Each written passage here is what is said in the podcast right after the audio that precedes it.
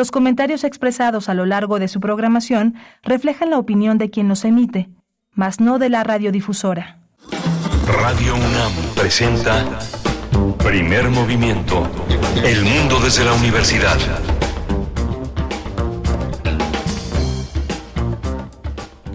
buenos días, buenos días. Son las 7 de la mañana con dos minutos, hora de la capital del país, del centro de México. Les saludamos con gusto. Hoy miércoles, mitad de semana, 20 de septiembre del 2023. Están escuchando Radio UNAM. Inicia primer movimiento. Está Rodrigo Aguilar en la producción ejecutiva, el señor Jesús Silva frente a la operación técnica de la consola y Miguel Ángel Quemain en la conducción aquí en primer movimiento, que les saluda también a través de estos micrófonos. Eh, buenos días, querido Miguel Ángel pues aquí seguimos, continuamos con este espacio matutino. ¿En qué nos quedamos el día de ayer? No, nos, hemos ido allí. Ah, bueno, aquí sigue, sigue siendo el dormitorio, aquí cabina, dormitorio. Estamos, eh, vamos a tener hoy un, un programa interesante. Vamos a continuar con esta exploración sobre el llano en llamas y su extensión hacia el mundo de Pedro Páramo, la vigencia de la obra. Eh, eh, vamos a tener también la presencia de Mauricio Orduña. Él es un artista visual, multidisciplinario, productor radiofónico. Ganó la Bienal de Radio 2023 en la categoría de radio experimental. Así que vamos a conversar con él sobre lo que, en qué consiste hacer radio experimental en, en esta estación, en Radio UNAM. Sí, recién eh, del 6 al 8 de septiembre tuvo lugar la decimocuarta edición de la Bienal Internacional de Radio y bueno, tuvimos el privilegio que un integrante de esta radio universitaria, especialmente, específicamente del equipo de resistencia modulada, Mauricio Orduña, nuestro querido amigo, pues ganó este primer lugar de arte sonoro, categoría de arte sonoro para radio y nos va a comentar, vamos a conversar con él sobre este, este premio, sobre la hechura, la confección del material que presentó y con el cual ganó, que se titula El error de diciembre. Ya nos contará Mauricio Orduña en unos momentos. Y vamos a tener eh, la prohibición de la valla en las escuelas públicas francesas. Vamos a tratar el tema con la doctora Indira Sánchez. Ella es investigadora del Programa Universitario de Estudios sobre Asia y África. Es doctora en estudios de Asia y África con una especialidad en Medio Oriente y el Norte de África. Es profesora del TEC de Monterrey en el campus Ciudad de México y coordina la Semana de Medio, de Medio Oriente Norte y Norte de África en esta institución. Entre sus líneas están movimientos sociales, resistencias de mujeres en el Magreb, así como el conflicto del Sahara Occidental. Tendremos también eh, otra nota internacional para hablar de la reunión que sostuvo el mandatario ruso Vladimir Putin con, eh, con Kim Jong-un, eh, el, mandatario, como ustedes saben, el dirigente de Corea del Norte. Tuvieron recientemente una, una reunión, una reunión que, bueno, en medio de todo lo que se está moviendo, en medio de los resultados del G20, apenas también recién ayer tuvo lugar la edición 78 del Consejo general de la ONU, ahí estuvo Zelensky, eh, y bueno, pues eh, muy, muy interesante, eh, complejo el panorama internacional, y ahora con esta reunión entre Putin y Kim Jong-un, vamos a tener los detalles con Luis Guacuja, responsable del programa de estudios sobre la Unión Europea del posgrado de la UNAM. Y vamos a tener también la, la, la, poesía necesaria y tendré el privilegio de ofrecerles una, una, poesía, una poesía y una selección musical. Y para la mesa del día les invitamos a Cinema Queer México. Magali Olivera, editora y coordinadora de actividades académicas de este Festival de Cine, estará con nosotros. Ella es ganadora del octavo concurso de crítica cinematográfica del FICUNAM, finalista del segundo concurso de crítica eh, cinematográfica del Festival Internacional de Cine de Los Cabos y ha impartido talleres sobre cine independiente y narrativas LGBTIQ en diversos centros culturales Cinema Queer en México para, para la mesa del día. Y vamos a tener el crisol de la química, el trinitrotolueno y la duración de un instante, la pólvora. Así se conoce con el nombre técnico de la pólvora. Va a ser el doctor Plinio Sosa en esa sección que está a su cargo, eh, quien nos exponga este tema. Él es académico de tiempo completo en la Facultad de Química y está dedicado a la docencia y la divulgación de la química. Bueno, pues quédense con nosotros. Participen también en redes sociales, en los comentarios siempre bienvenidos, arroba P Movimiento en X y Primer Movimiento en Facebook. Vamos eh, con música, algo de suerte, algo de suerte para iniciar esta mañana de miércoles, para continuar esta mitad de semana. Sonora Escandalera eh, a cargo de esta canción.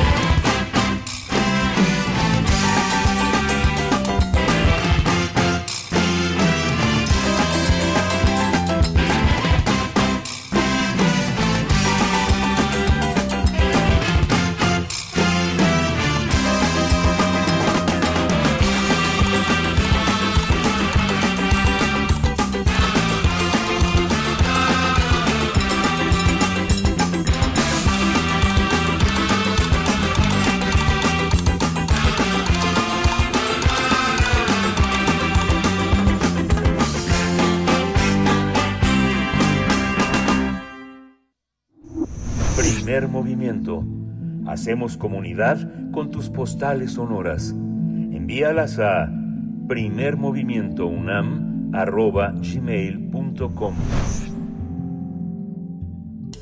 Toma nota y conoce nuestra recomendación literaria.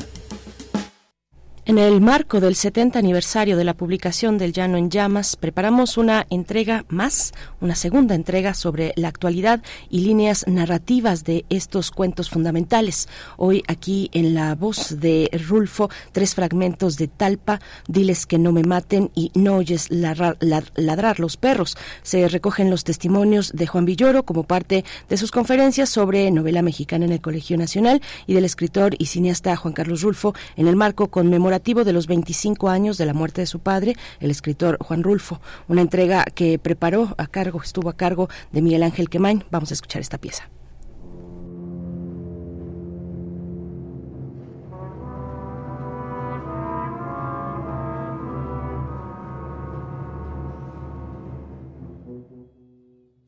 En el centro de la reflexión actual, el Juan Rulfo que encontramos es un escritor que brilla bajo la luz de una obra inmensa en significados y alcances, pese a una especie de insistencia con ese asombro muy mediático en la brevedad de su obra. Juan Villor en el Colegio Nacional dedicó una de las sesiones de su ciclo sobre la novela mexicana a la narrativa de Rulfo y vamos a escuchar algunas de las eh, ideas que tiene Juan Villoro sobre Juan Rulfo.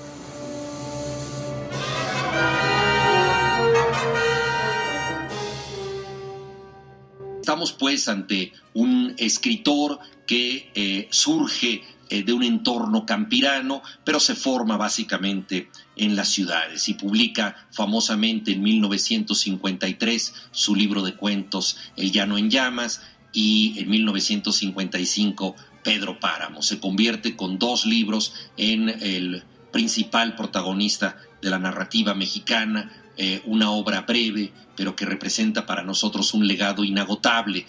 El silencio posterior de Juan Rulfo, en cierta forma, puede ser visto como la extraordinaria caja de resonancia que sirve para darle realce a sus obras eh, mayores, eh, el libro de cuentos y la novela. Posteriormente se han publicado fragmentos de otras obras, el guion de cine El Gallo de Oro, lo que escribió para la película La Fórmula Secreta y eh, dejó pendientes un libro de relatos, Días sin Floresta, la novela La Cordillera. Tuvo también una larga trayectoria como fotógrafo, fue un gran conocedor del paisaje mexicano, eh, de nuestra realidad y dejó algunas eh, espléndidas fotografías. Entonces en, en Juan Rulfo nosotros encontramos a un artista completo con una obra breve, pequeña. Uno de sus mejores amigos, Augusto Monterroso, escribió el libro de fábulas La oveja negra y demás fábulas, y ahí él escribe una fábula inspirada en Rulfo, que es la fábula del zorro.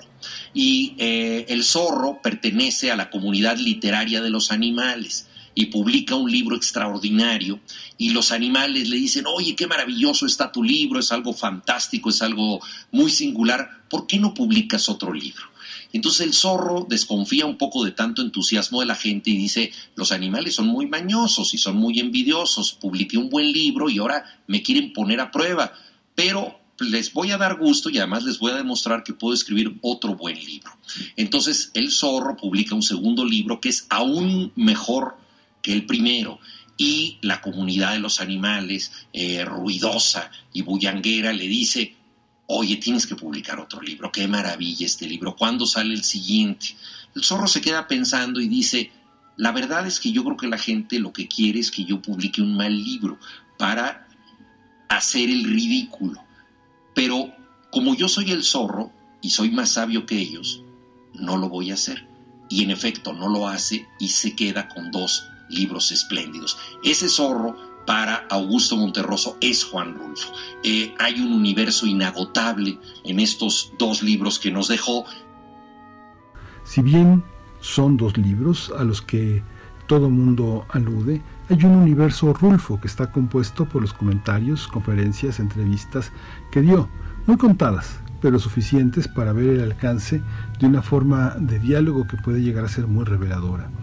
Y justo de eso trata el libro que este año publicó con fecha de 2022 la editorial RM. Se trata de una mentira que dice la verdad, conferencias, ensayos, entrevistas y otro, otros textos que publicó la fundación que preside Víctor Jiménez y que editan las obras y los estudios, las aproximaciones a la obra de Juan Rulfo. En este paseo que hemos eh, hecho esta semana por algunos de los cuentos del Llano en Llamas, los poquísimos que dejó grabados, permiten recordarlo en un marco en el que sus libros siempre dicen nuevas cosas.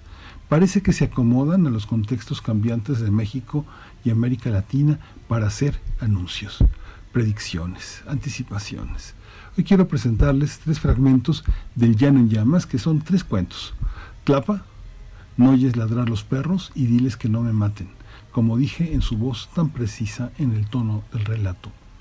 Cuando se cumplieron 25 años de la muerte de Rulfo, la Casa de América invitó a Juan Carlos Rulfo, su hijo, el cineasta, a que conversara sobre su padre. Y de ahí tomamos algunas ideas que continúan frescas y vigentes sobre la percepción de su padre.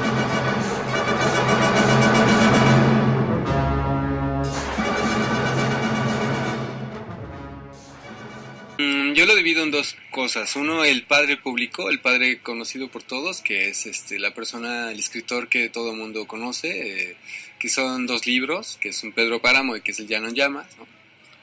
Y por otro lado, el papá. Tal, cual, no es el padre, sino es el papá. Es una persona que, que le recuerda a uno a qué horas llegar, qué no hacer, que portarse bien o no portarse bien. Aunque la que estaba ahí enfrente era mi madre, mi padre pues, estaba muy ocupado en sus cosas. Pero son dos cosas muy diferentes. Los libros, digamos, la persona pública conocida socialmente y por otro lado la persona privada, la persona que yo solamente conocí junto con mi familia. Estas dos personas no tienen nada que ver y a veces no cuadro con la, figura pública que todo el mundo quiere conocer o que quiere a fuerzas que les eh, recalque como lo que ellos saben, es decir, una persona taciturna, oscura, callada, que ya no quiso publicar nada, no, para mí era una persona bastante más sencilla, digamos, callada, sí, pero no por eso con problemas, sino tenía como una, una forma de ser mucho más este, medida, más tranquila. Y eso es lo que queremos hablar aquí en, Casa América, ¿no? Como, como a 25 años de, del homenaje, de, de, digamos, a 15 años de que se fue, hace 15 años que se nos fue, podemos, ¿qué podemos recordar de eso, no? Todos los días me recuerdan al personaje socialmente conocido, al, personaje público, pero finalmente dentro de la memoria llevo a ese otro personaje que es el mío, el que, el que, el que de alguna manera se me está olvidando, que la voz se va, ya lleva 25 años, él murió cuando yo tenía 22, es decir, lleva más, lleva más tiempo, tengo más tiempo de no haberlo tenido enfrente que lo que lo tuve enfrente, entonces es curioso, es un momento muy particular.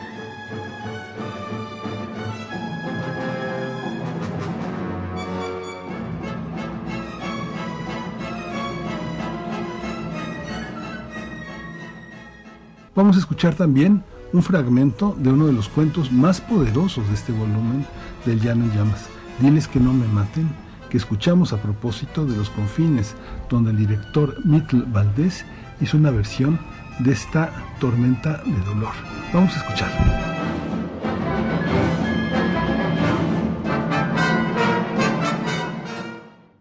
Diles que no me maten, Justino. Anda, Vete a decirles eso.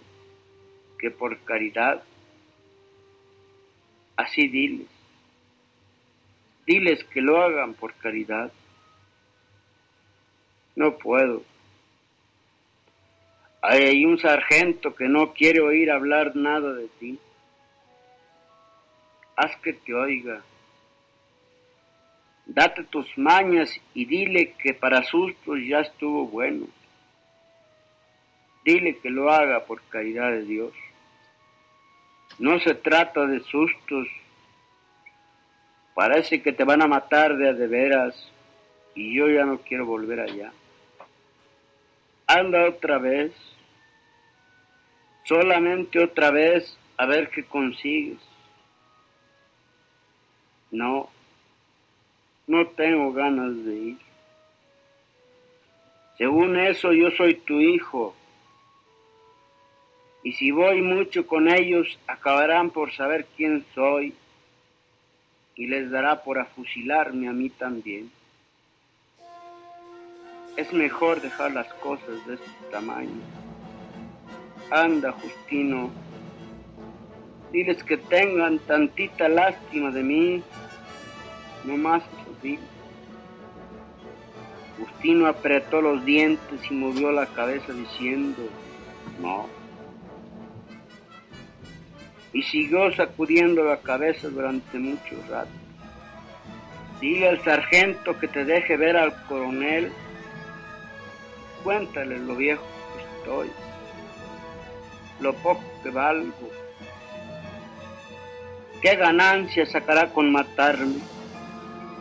Ninguna ganancia. Al fin y al cabo, él debe de tener un alma. Dile que lo haga por la bendita salvación de su alma. Justino se levantó de la pila de piedras en que estaba sentado y caminó hasta la puerta del corral. Luego se dio vuelta para decir, voy pues, pero si de perdida me fusilan a mí también, ¿quién cuidará de mi mujer y de mis hijos? La providencia, Justino, ella se encargará de ellos. Ocúpate de ir allá y ver qué cosas haces por mí. En la fuerza nacional que Rulfo eleva a una potencia de la naturaleza está presente el erotismo. Su lado dulce y subversivo, pero también del otro lado, el puente oscuro de la traición, el incesto y la culpa. Voy a compartirles, estimados radioescuchas, otro cuento tan conmovedor como sugerente, la fuerza de la culpa, del arrepentimiento imposible en Tlapa.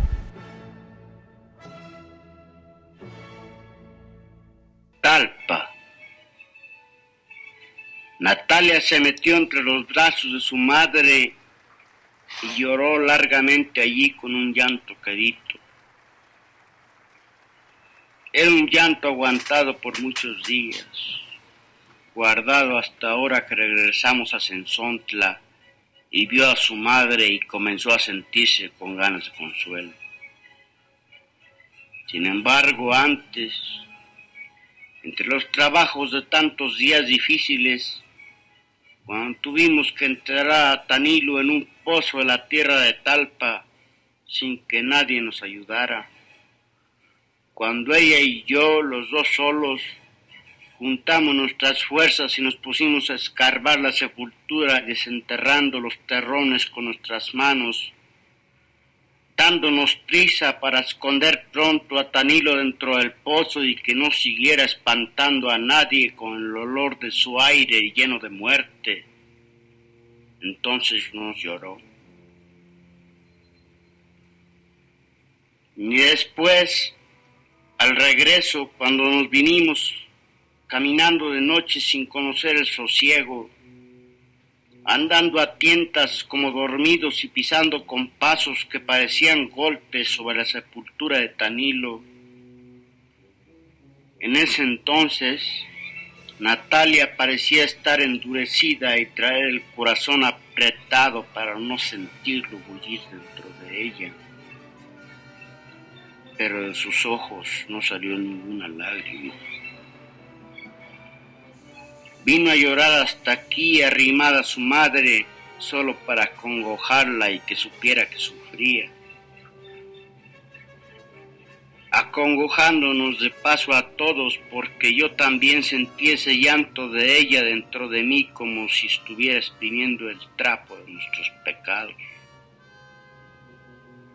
Porque la cosa es que a Tanilo Santos, entre Natalia y yo lo matamos. Lo llevamos a Talpa para que se muriera y se murió. Sabíamos que no aguantaría tanto camino, pero así todo lo llevamos empujándolo entre los dos pensando acabar con él para siempre. Eso hicimos. La idea de ir a Talpa salió de mi hermano Tanilo. A él se le ocurrió primero que a nadie desde hacía años que estaba pidiendo que lo llevaran. Desde hacía años. Desde aquel día en que amaneció con unas ampollas moradas repartidas en los brazos y en las piernas. Cuando después las ampollas se reconvirtieron en llagas por donde no salía nada de sangre y sí una cosa amarilla como goma de copal que destilaba agua espesa. Desde entonces me acuerdo muy bien que nos dijo cuánto miedo sentía de no tener ya remedio. Para eso quería ir a ver a la Virgen de Talpa, para que ella con su mirada le curara sus llagas. Aunque sabía que Talpa estaba lejos y que tendríamos que caminar mucho debajo del sol de los días, y el frío de las noches de marzo. Así todo quería ir.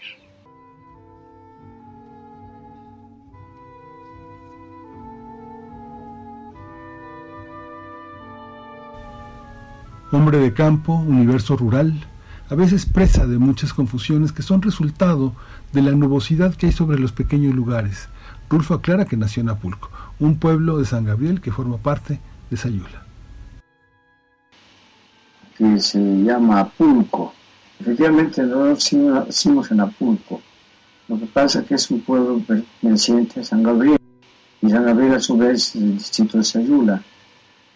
Eh, y como es un pueblo que no aparece en los mapas, no figura en los mapas. ¿no?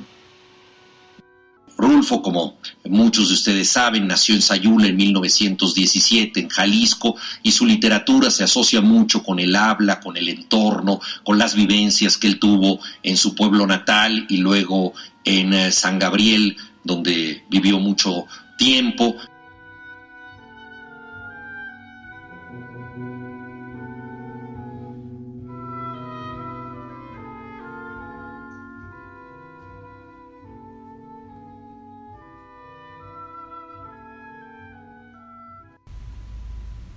Rulfo insistió en varias entrevistas que su literatura no tiene nada de autobiográfico, aunque su vida sí tiene mucho de doloroso como su obra. La muerte de su familia, su padre, su tío asesinados, después la muerte de su madre, y al fin los orfanatorios que el propio Rulfo dice que eran como correccionales, severas, lugares de castigo que lo prepararon para el silencio y una inclinación hacia la depresión inevitable. Bueno, lo único que aprendí fue a deprimirme, ¿no? Fueron las épocas en que eh, me encontré yo más solo, ¿no? Y en donde conseguí un estado depresivo que todavía no se me puede curar. Y claro, ¿cómo no iba a estar deprimido? Cómo no iba a ser autobiográfico toda esa buena parte eh, de su creación en la que refiere al dolor. Cómo sacarse de los huesos esos primeros dolores tan formadores en el origen de su vida y en la comprensión de la relación entre vida y literatura. Juan Carlos Rulfo, hijo, cineasta, comenta sobre las formas amorosas de cercanía con su padre y su pasado, un relato autobiográfico de primer orden. Yo creo que mucho, a pesar de que él diga que no, Yo creo que los literatos, y bueno, pensando un poco en lo que me imagino que piensan, que les pasa por la cabeza a los que escriben, es que pues yo creo que no puedes escribir en base a nada, yo creo que sí hay cosas que te sostienen, que te construyen emociones y que esas emociones tienen mucho que ver con, con el lugar y el contexto en el que vives y que con el paso de los años, con el paso de la vida, pues tú aprendes a camuflajearlos, a llenarlos de otros nombres y de otras luces y de otros colores. Entonces yo creo que, bueno, toda su obra tiene muchísimo que ver con el pasado que tuvo, con la historia de su familia, de su padre, de su madre. Su padre murió cuando él tenía cinco años, su madre murió de soledad y de tristeza cuando él tenía quince.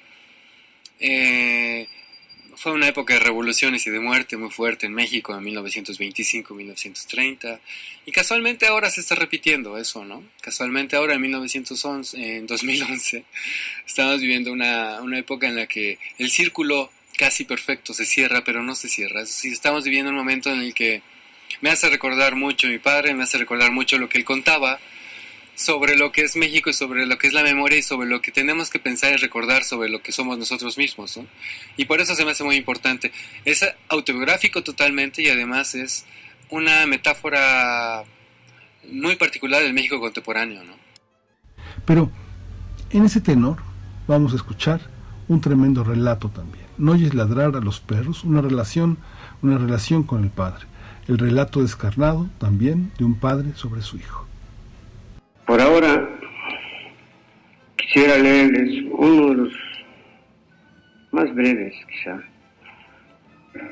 que, que aparentemente no dice nada, pero como les digo, dejo a su juicio, a su amable juicio y a su, a su generosidad, sean un poco tolerantes conmigo.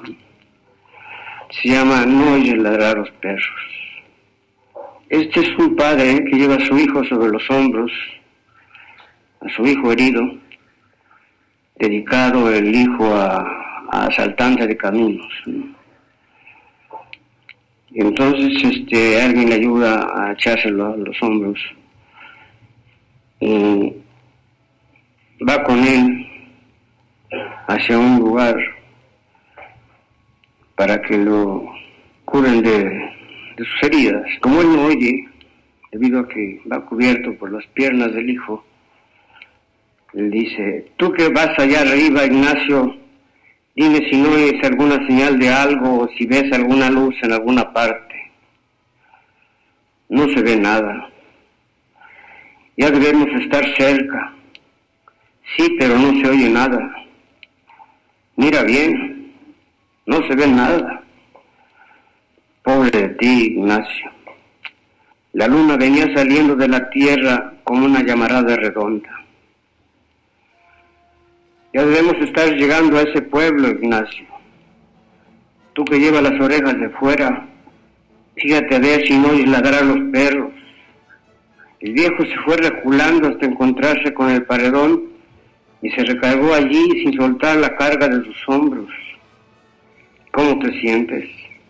Mal.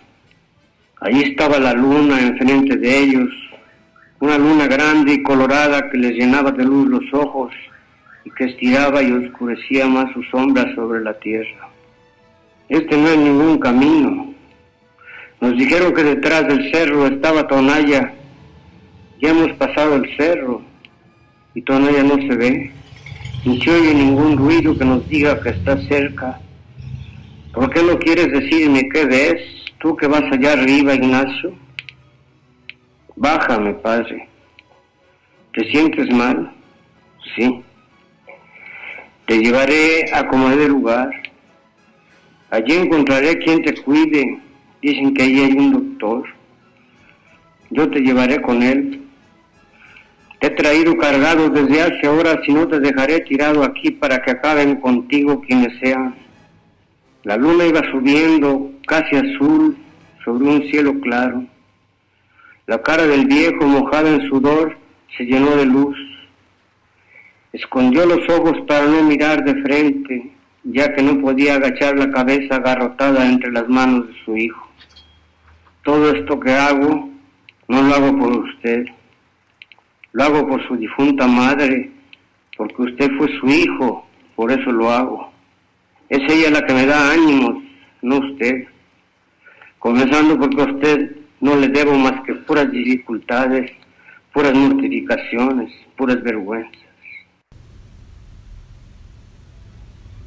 Pero hay un padre real, un padre que Juan Carlos Rulfo trae de ejemplo, su propio padre, lo que significa una figura amorosa en un diálogo sustancial, divertido, lleno de anécdotas y pues vamos a escuchar a Juan Carlos hablar sobre ese hombre tan lleno de enigmas para muchos, que es Juan Rulfo.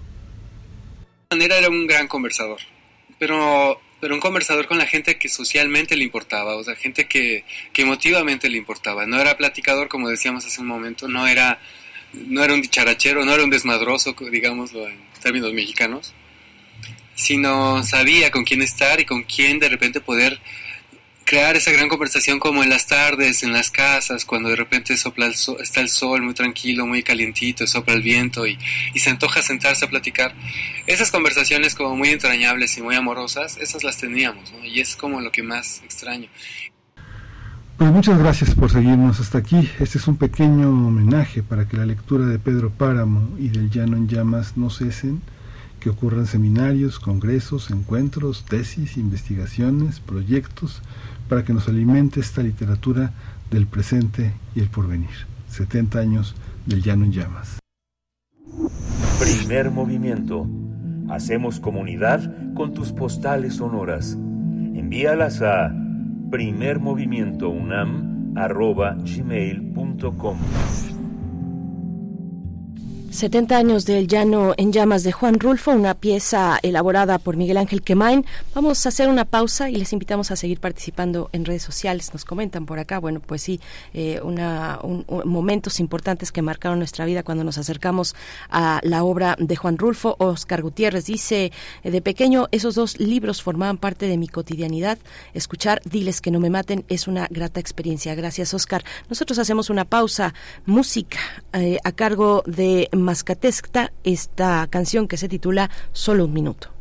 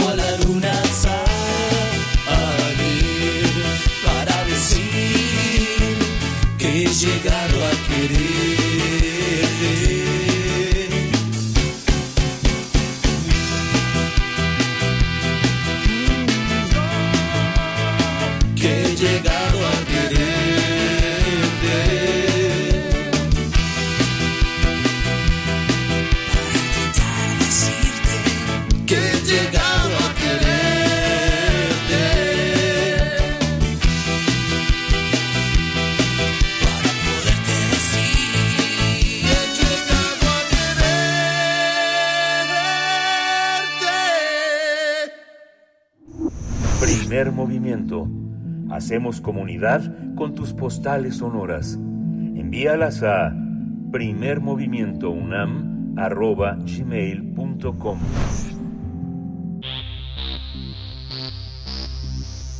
De festivales, ferias y más. Recomendaciones culturales. Tengo algo que declarar. No, pues ya vale monstruoso. Paciencia, prudencia, verbal contingencia. Pues sí, cuñado, pues si es metiéndose a la taquería, va, es en vivo, es con voz, es todo. Es con todo. Pues sí, también unos teléfonos, ¿cómo ves? Pero va recio y sin piedad. ¿Vas a chambear mi barrio? Estoy aquí sobre Bolívar. Ando muy con una camioneta chula, ¿eh? ¿De qué lado mi barrio? ¿De qué lado, carnal? Ahí voy para allá. México. ¿Ya viste, güey? México. ¿Ya viste, güey? hay desbordamiento del coronavirus. A toda la población, México. hasta ahora, hay una situación no controlada del coronavirus. México. ¿Ya viste, güey? ¿Ya viste, güey? ¿Ya, ya viste? No mames. Hay desbordamiento. Acabamos de escuchar un extracto del Error de Diciembre, la pieza ganadora en la categoría de arte sonoro para radio de la reciente edición número 14 de la Bienal Internacional de Radio y estamos con su autor, Mauricio Orduña, artista visual multidisciplinario, productor radiofónico, ganador de esta categoría en la Bienal de Radio 2023. Eh, Mauricio Orduña, ¿cómo estás, querido Mao? Bienvenido a este espacio que es tuyo. ¿Cómo estás? Hola, Bere, muy bien. Aquí eh, madrugando, porque como saben soy nocturno. Eres animal nocturno Al y resistente. al que madruga el radio le ayuda. Eso dicen, pero pues quién sabe, la noche también nos da eh, un efecto interesante en estas ondas eh, sonoras, Mauricio Orduña, pues cuéntanos. Bueno, primero felicidades, querido Mauricio. Eh, la verdad es que eres pues un artista muy talentoso, no solo en el arte sonoro, sino también en la obra plástica. Pues cuéntanos cómo, eh, cuéntanos de esta pieza. Vamos, vamos a poner en contexto porque, bueno, tú eres parte de Resistencia Modulada, seguramente la audiencia te identifica muy bien eh, como parte de ese, de ese espacio nocturno de Radio UNAM y como creativo de la radio, pues tienes la capacidad de trabajar muy rápido. La radio nos exige un trabajo sonoro que se realiza sobre la marcha y, y que hay que sacar muy rápido. Una pieza como esta, como El Error de Diciembre, ¿tiene esas características también o se cuece lento? ¿Cómo, cómo fue el proceso? Eh, pues mira, todo lo contrario a... Sí, yo sé que en la radio a veces se trabaja, o el ritmo de trabajo es rápido, En tele yo creo que todavía es muchísimo más. Pero, mm, por ejemplo, esta pieza está hecha a partir de pedacitos de producciones muy antiguas, ¿no? Que yo había hecho. Ese, esas cosas muy pequeñitas que solo salían una vez o que nunca salían al aire eh, por, por la temática o por lo que por lo que decían, por los por la retacería que usaba. Entonces, esta pieza es un collage de casi pues, los nueve años que he trabajado de, en la producción y obviamente pues el montaje sí me llevó mucho tiempo. O sea, no sé si, si se note, pero eh, la, el montaje, la producción, el ensamble, pues sí lleva un buen rato, ¿no? Es como pues yo siempre como que trato de, de pasar o de traducir lo que hago en sonido como con la escultura, ¿no? Entonces es mucho tiempo de modelar, mucho tiempo de poner a tono, a ritmo algunas cosas, ¿no? Y me sirvo de varias cosas, ¿no? Como como hacer un mashup, eh, hacer un collage, hacer un montaje donde donde o una edición donde el mensaje a partir de esa edición cambie de sentido, ¿no? También, ¿no? Como, como una cosa que se hace muy también en los medios a veces como para cambiar la narrativa del hecho, ¿no? Sí, claro. Hay una, hay una parte de cuando dice se lleva tanto tiempo para modelar una pieza, digamos como eh, ese sacrificio de trabajo tan prolongado, ¿cuál es, se, se aprecia? ¿Tenemos la cultura radial para apreciarlo, para observarlo desde el coche o desde la noche mientras muchas personas escuchan radio en, en, la guardia médica, en los veladores. ¿Tenemos esa capacidad de apreciarlo? ¿Cómo, ¿Cómo hacer para entender todo este trabajo que un artista de la radio hace, Mauricio? Eh, sinceramente, yo eh, lo dudo. No sabría decir si sí o si no, porque pues es un poco entrar en esta discusión de, de cuánto tiempo dedica el oyente para entrar a la pieza, ¿no? Sea una videoinstalación, sea un video, sea eh, una escultura, ¿no? ¿no? No lo sé, como que siempre hay algún curioso eh, entre toda, entre, no sé, uno de cien, cinco de cien, quince de cien, no sabría decirlo, pero digamos que, que, que a mí lo que me gusta mucho de, de digamos, de la nalga que a veces le decimos de estar en la computadora haciendo algo que pues que para muchos no es ni productivo, no es ni ni siquiera te van a pagar por eso y, que una persona puede entrar para mí ya eso pues es cerrar ese círculo tan bonito de de, de, de la escucha, ¿no? O sea, creo que la escucha es el momento en que se cierra la pieza, cualquier pieza de arte, creo, ¿no? Y mm, también pienso que, es mucho de voluntad, ¿no? No lo sé si, si estemos, seguro hay alguien por ahí que, que sí entró, seguro hay quien a los dos minutos se salió, eh, no lo sé, o, o quizás ni siquiera logró entrar, ¿no? Pero digo es como lo bonito y es lo plural de pues de, de, estas piezas no Sí, sí, Mauricio, bueno, como, como dices, la, la escucha es el momento en que se cierra la pieza, es, es ahí donde se cierra ese círculo del, del evento, del evento estético. A mí este montaje me parece una locura y además, bueno, aparte, eh, entre paréntesis, al menos la, la escucha que yo puedo tener con este montaje, con, con esta pieza, eh, me, me pareció accesible a la, a la escucha, porque no, no siempre es así cuando se trata de, de arte sonoro pero pero bueno vuelvo vuelvo a esa locura del, del montaje eh, con una retacería sonora que fuiste conservando a lo largo de tanto tiempo darle el espacio al ocio. Me parece que son elementos muy interesantes los que pones acá eh, en, en, un espacio como este en un espacio radiofónico. Cómo cómo organizas un ensamble de de, de este tipo Mau así como tal vez haciendo un, un, paralelo o teniendo cercanía o distancia con el trabajo de escultura que también realizas. ¿Hay algo en las metodologías de, de, estas, eh, de estas maneras de expresarte que, que, que se parecen o no tienen nada que ver? Eh, ¿Habla tu escultura con el arte sonoro? Cuéntanos. Sí, normalmente como que en mis piezas de, digamos así, las, las, las no, tan, no tan accesibles, digo, en este caso, eh, creo que aquí hay un truco muy, muy visible en la pieza, que creo que muchos lo notaron, que es que tiene cierto ritmo, que tiene cierta cadencia, ¿no? eh, justo cuando te está cansando algo, quizás eh, coincido, coincido yo con el oyente y lo quito y meto otra cosa, ¿no? Entonces es un poco el truco de, de o la magia que tiene el ritmo, ¿no? Da ritmo en, igual puede haber ritmo en un cuadro, igual puede haber ritmo en una pintura, en un en una escultura y normalmente en las piezas que hago que no son tan o que exigen quizás un poquito más de escucha, eh, quizás por el lugar donde presentan que puede ser una galería o, museo o no lo sé, exige un poquito más también como con el espacio y esas piezas las voy construyendo a partir de capas. Eh, el sonido también a veces tiene esta noción de volumen, de espacialidad, ¿no? Lo puedes espacializar en un en una sala, ¿no? Si es que si es que estás trabajando en un multicanal, puedes tener profundidad, puedes tener movimiento, puedes tener planos. ¿no? Al final son como conceptos que para mí parten de la escultura, ¿no?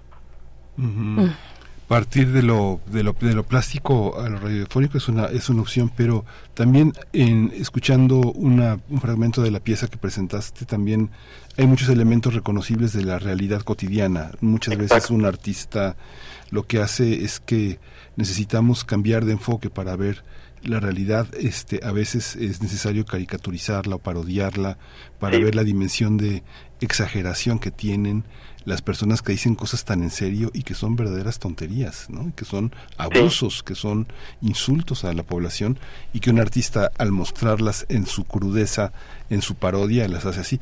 Eh, eh, la asociación es la, la, la, la reina de este trabajo experimental, asociar, volver a replantear. Sí, eh, este trabajo tiene, o bueno, esta pieza sí tiene, en primero eso que decía, ¿no? Ritmo, ¿no? Como que es el truco más, eh, que más se nota, creo, ¿no? Y lo otro es que todo este collage, todo, como que la idea de este proyecto era eh, partir justo de la realidad, ¿no? Como de una especie de, haciendo un ejercicio autográfico, eh, y e intentando borrarme a mí, ¿no? Como autor, por eso es que no no sale mi voz.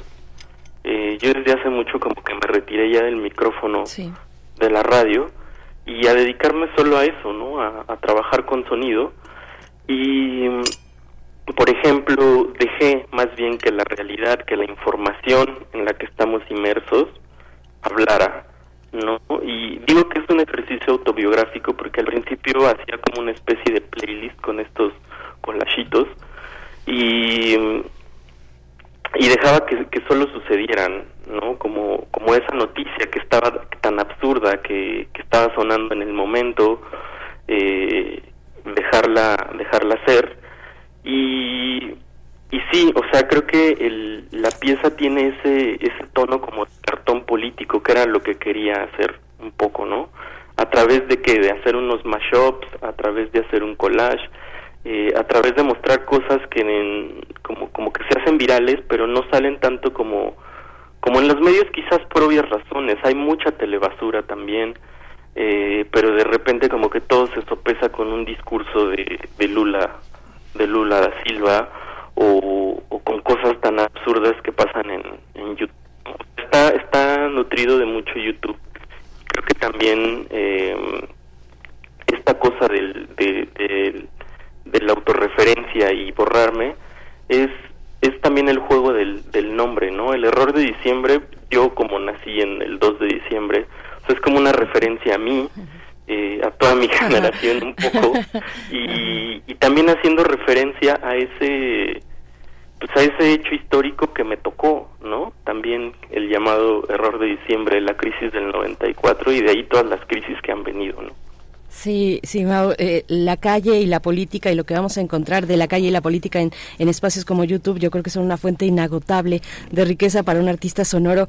Eh, cuéntanos, ¿te, ¿te interesa construir un, llevar a cabo un hilo conductor narrativo?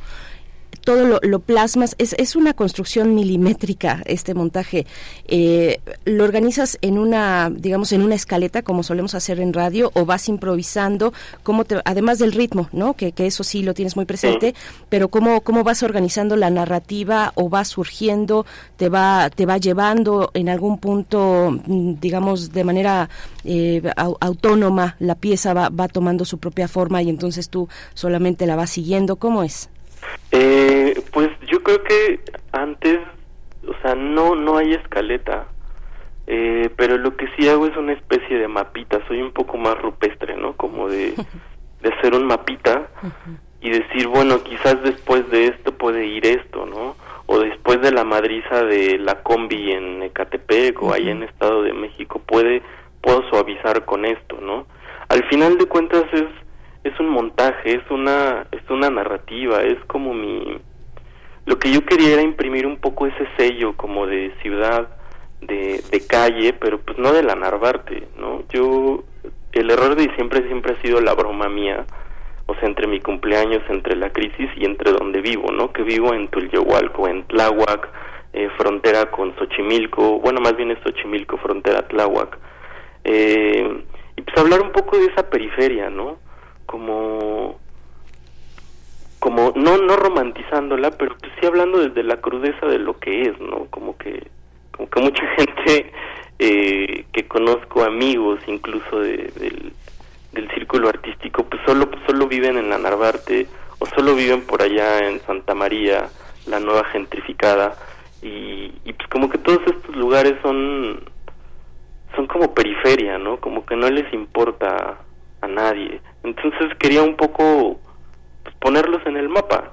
y, y, el montaje es eso, o sea, solo hago un mapita, una noción eh, quizás muy primaria de, de, lo que puede ser el ritmo para mí. Y, y pues fue, fue así más o menos como, como surgió. Eso sí, lo que me llevó mucho trabajo fue estar encontrando en el disco duro algunas cosas, ¿no? Que, que bueno, pues eso ya también habla un poco de mi dispersión y mi desorganización o de cierta organización extraña, ¿no? Pero fue eso lo que quitó tiempo y sí, el montaje sí me llevó mucho, mucho tiempo, ¿no? Son como horas nalgas de estar ahí probando y, poniendo, probando y quizás no sirve, entonces lo quito y regreso al otro y o sea, sí, sí es o sea, lo que me gusta mucho del arte a veces es ese eso que decías, ¿no? El ocio, como dedicar dedicarse en serio al ocio y decir, bueno, nadie me va a pagar por esto, pero lo estoy disfrutando, ¿no? Como, como lo no productivo, en, digamos, en términos del sistema que hoy rige, ¿no? Que todo es producción, todo es sobreproducción. Eh, me gusta eso, el, el, trabajo no, que no es productivo. sí. Pues muchísimas gracias, Mauricio eh, Orduña, ganador de la eh, Bienal de Radio en la categoría de radio experimental. Pues muchas horas de, eh, de juego, de el juego es, eh, es un parte de una poesía que pues no sirve para nada más que para disfrutar, ¿no? Exacto. Gracias, querido Mau. Y mira, para despedir esta charla, vamos con el sonido changorama, la cumbia del informe, que también... bueno, pues ya lo dijiste tú, querido Mau. Hasta pronto. Gracias. Gracias, la cumbia del informe.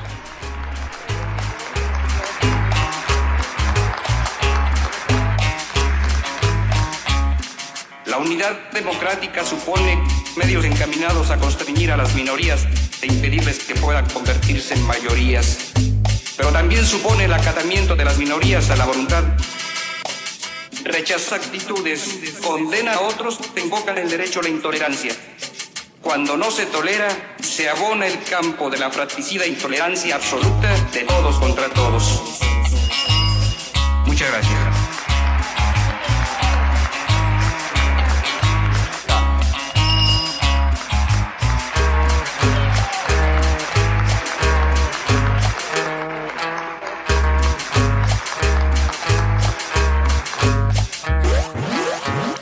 Fortalezcamos cada fuerza, cada ciudadano desde su trinchera, cada ciudadano desde su trinchera.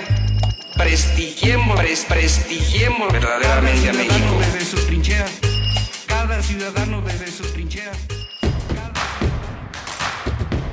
Síguenos en redes sociales. Encuéntranos en Facebook como Primer Movimiento y en Twitter como arroba PMovimiento. Hagamos comunidad.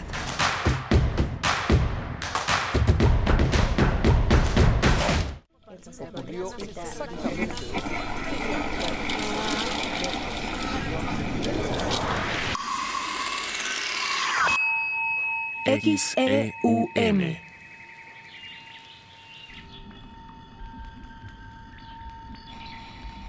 Radio UNAM.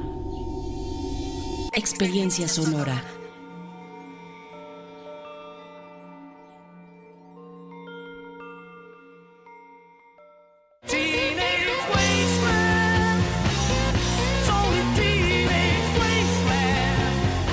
Imaginación al poder.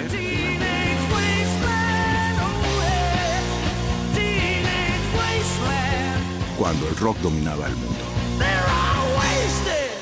Todos los viernes a las 18.45 horas por esta estación. 96.1 TFM. Radio UNAM, Experiencia Sonora.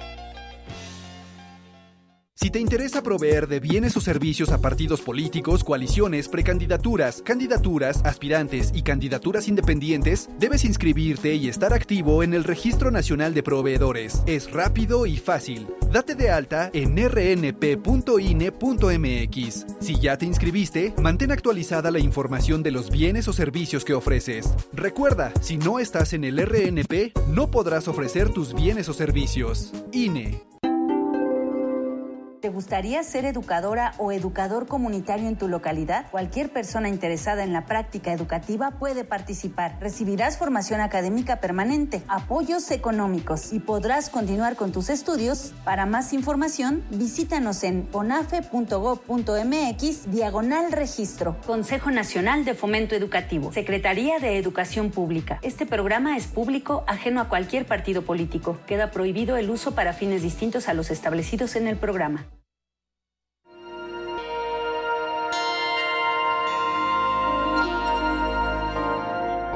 Ninguna persona deja este mundo, siempre y cuando sus ideas, sus palabras, su conocimiento permanezcan con nosotros. Permanezcan con nosotros. En honor al centenario de Raquel Tibol y del 70 aniversario de su llegada a México, Radio UNAM tiene el honor de retransmitir la voz de la mayor historiadora y crítica del arte mexicano. En recuerdo de Raquel. Una selección de episodios del programa Museos en el Aire. De septiembre a diciembre, martes y jueves a las 17 horas por el 96.1 de FM. Radio UNAM. Experiencia sonora.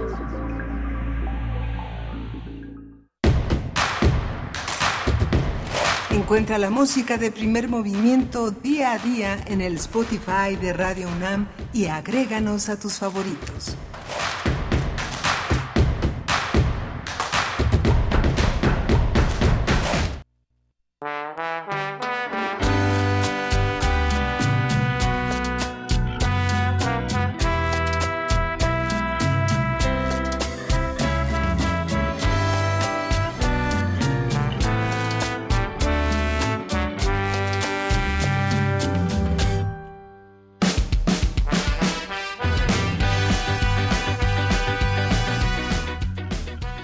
Sonidos, alterados de memorias permanentes. La tremenda corte eh, y perfume de gardenias, una obra inmortal. Eh, vamos, a, vamos a estar hablando de ellos, pero les damos los buenos días, son las 8 de la mañana con 4 minutos de este miércoles 20 de septiembre. Está Rodrigo Aguilar en la producción ejecutiva, hoy está el señor Jesús Silva en el control de la cabina y mi compañera Berenice Camacho al frente de la conducción. Buenos días a todos. Miguel Ángel Quemán, muy buenos días. Ustedes se preguntarán, ¿y por qué la tremenda corte? Bueno, pues podríamos no tener un motivo, pero sí lo tenemos, porque forma parte del cartel de las bandas que se presentarán en el Festival de Radios Universitarias Sinergia.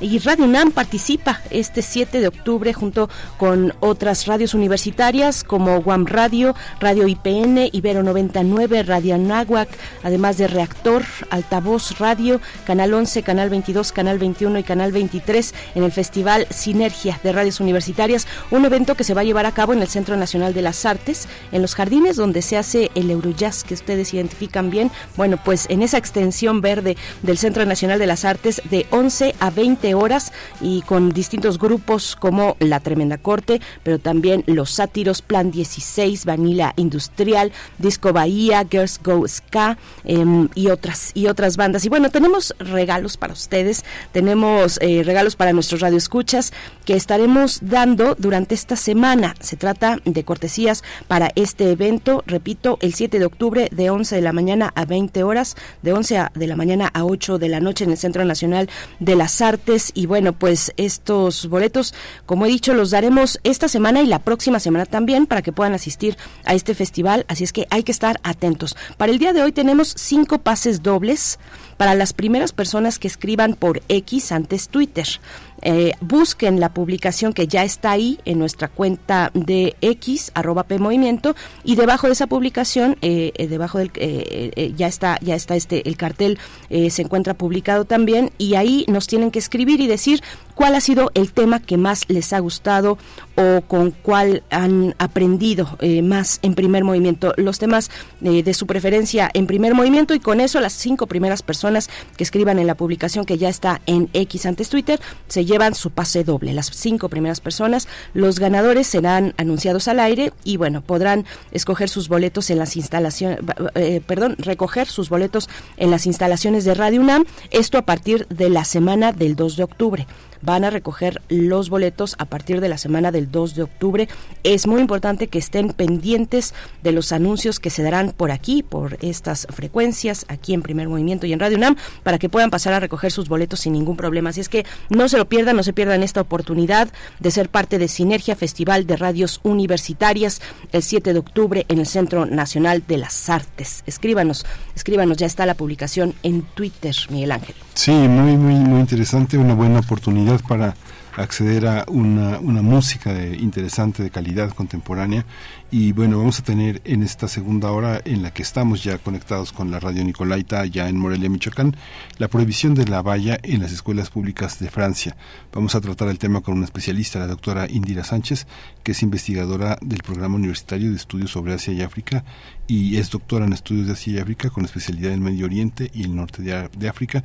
Es profesora en el TEC de Monterrey, en el campus de la Ciudad de México. Tendremos una segunda nota internacional para hablar de la reunión entre Vladimir Putin, el mandatario ruso, con su homólogo en Corea del Norte, Kim Jong-un. Vamos a ver de qué se, pues, qué se puede, qué se puede, eh, pues, qué implicaciones tiene una reunión como esta, aunque no hubo una conferencia de prensa donde estos mandatarios dieran cuenta de los asuntos que se tomaron en su, que se, que se, que se abordaron en su reunión. Bueno, pues sí hay algunas pistas y algunos, eh, algunas líneas muy importantes que, bueno, estaremos conversando con el doctor Luis Guacuja, responsable del programa de estudios sobre la Unión Europea del posgrado de la UNAM. Esto para una segunda nota internacional. Así es que, bueno, quédense con nosotros. Saludos, Radio Nicolaita. Estamos con ustedes de 8 a 9 de la mañana.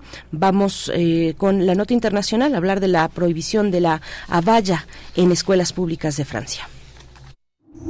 Primer movimiento Hacemos comunidad con tus postales sonoras. Envíalas a primermovimientounam.gmail.com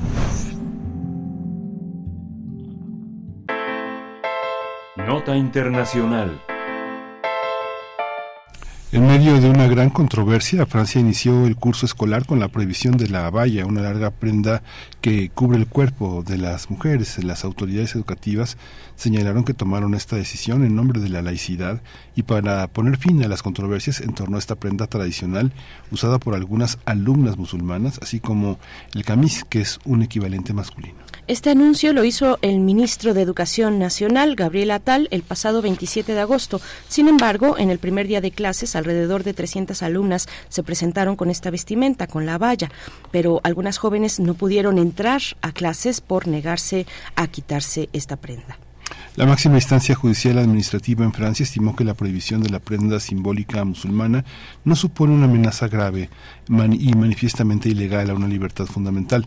Por tanto, se desestimó la petición presentada por la Acción de los Derechos de los Musulmanes que se solicitó que se suspendiera la medida. Pues vamos a realizar un análisis sobre esta decisión del Ministerio de Educación en Francia que prohíbe, como hemos dicho, el uso de la abaya en escuelas públicas de ese país. Nos acompaña eh, con ese propósito a través de la línea la doctora Indira Sánchez del Programa Universitario de Estudios sobre Asia y África, el PUEA, egresada de la carrera de Relaciones Internacionales por la Facultad de Ciencias Políticas y Sociales de la UNAM. Realizó su maestría y doctorado en el Centro de Estudios de Asia y África del Colegio de México, en estudios de Asia y África con especialidad en Medio Oriente y Norte de África. Actualmente es profesora asociada de tiempo completo en el Tecnológico de Monterrey Campus Ciudad de México y coordina la Semana de Medio Oriente y Norte de África, eh, antiguamente conocida como Semana Árabe en México, en conjunto con la doctora Camila Pastor del CIDE, entre otras instituciones. Gracias, doctora Indira Sánchez, por estar esta mañana con nosotros. Bienvenida. Gracias Gracias por aceptar esta charla. Muchas gracias, Berenice. Gracias, Miguel Ángel. Buenos días y bueno, un saludo a todo el auditorio. ¿Qué tal? Gracias. Gracias pues una, un tema un tema muy interesante es la diferenciación que desde nuestro lugar observa una, una medida como esta. Desde México podría ser eh, eh, malinterpretada esta, esta, esta prohibición como una cosa autoritaria. O, sin embargo, la migración, las características de los intercambios con la sociedad musulmana, con el Islam, con el mundo pakistaní, con todas las migraciones, obliga a que la educación sea de una, con unas características particulares. Cuéntenos, doctora, cómo, cómo entender desde nuestro horizonte este tipo de medidas. Sí, mira, Miguel Ángel, la medida no es necesariamente nueva, es decir, es nueva en el ámbito educativo, pero Francia tiene una defensa, ¿no? Por la quinta república francesa con características eh, laicas y por supuesto va a defender, porque además está todo el proceso de secularismo y laicidad, y que también esto proviene de, una dinámica histórica desde 1789 con la Revolución Francesa, ¿no? Em, las bases del, del Estado francés se han sustentado en esta dinámica de igualdad, de fraternidad, de libertad, sin embargo, eh, me parece que el Estado francés no se ha transformado de una medida para poder tener un Estado que sea eh, intercultural, ¿no? Y que necesariamente tendría que serlo porque estamos hablando de que en eh, Francia habitan 6 millones de musulmanes. Y muchos de ellos, muchas de ellas son hijos e hijas de la primera generación que migró a Francia y que hoy día son franceses.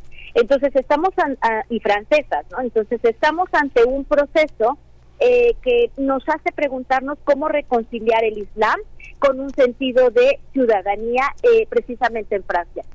También, por otro lado, creo que es importante decir que en, el caso francés, los últimos años, y podríamos decir desde la época de, de Nicolás Sarkozy y hoy en día con el presidente Macron, también vamos a encontrar que hay un proceso de derechización en el Estado francés, que de alguna forma pone a la migración y pone a, al Islam en, un proceso de islamofobia y lo pone como una amenaza, además como una situación de criminalización.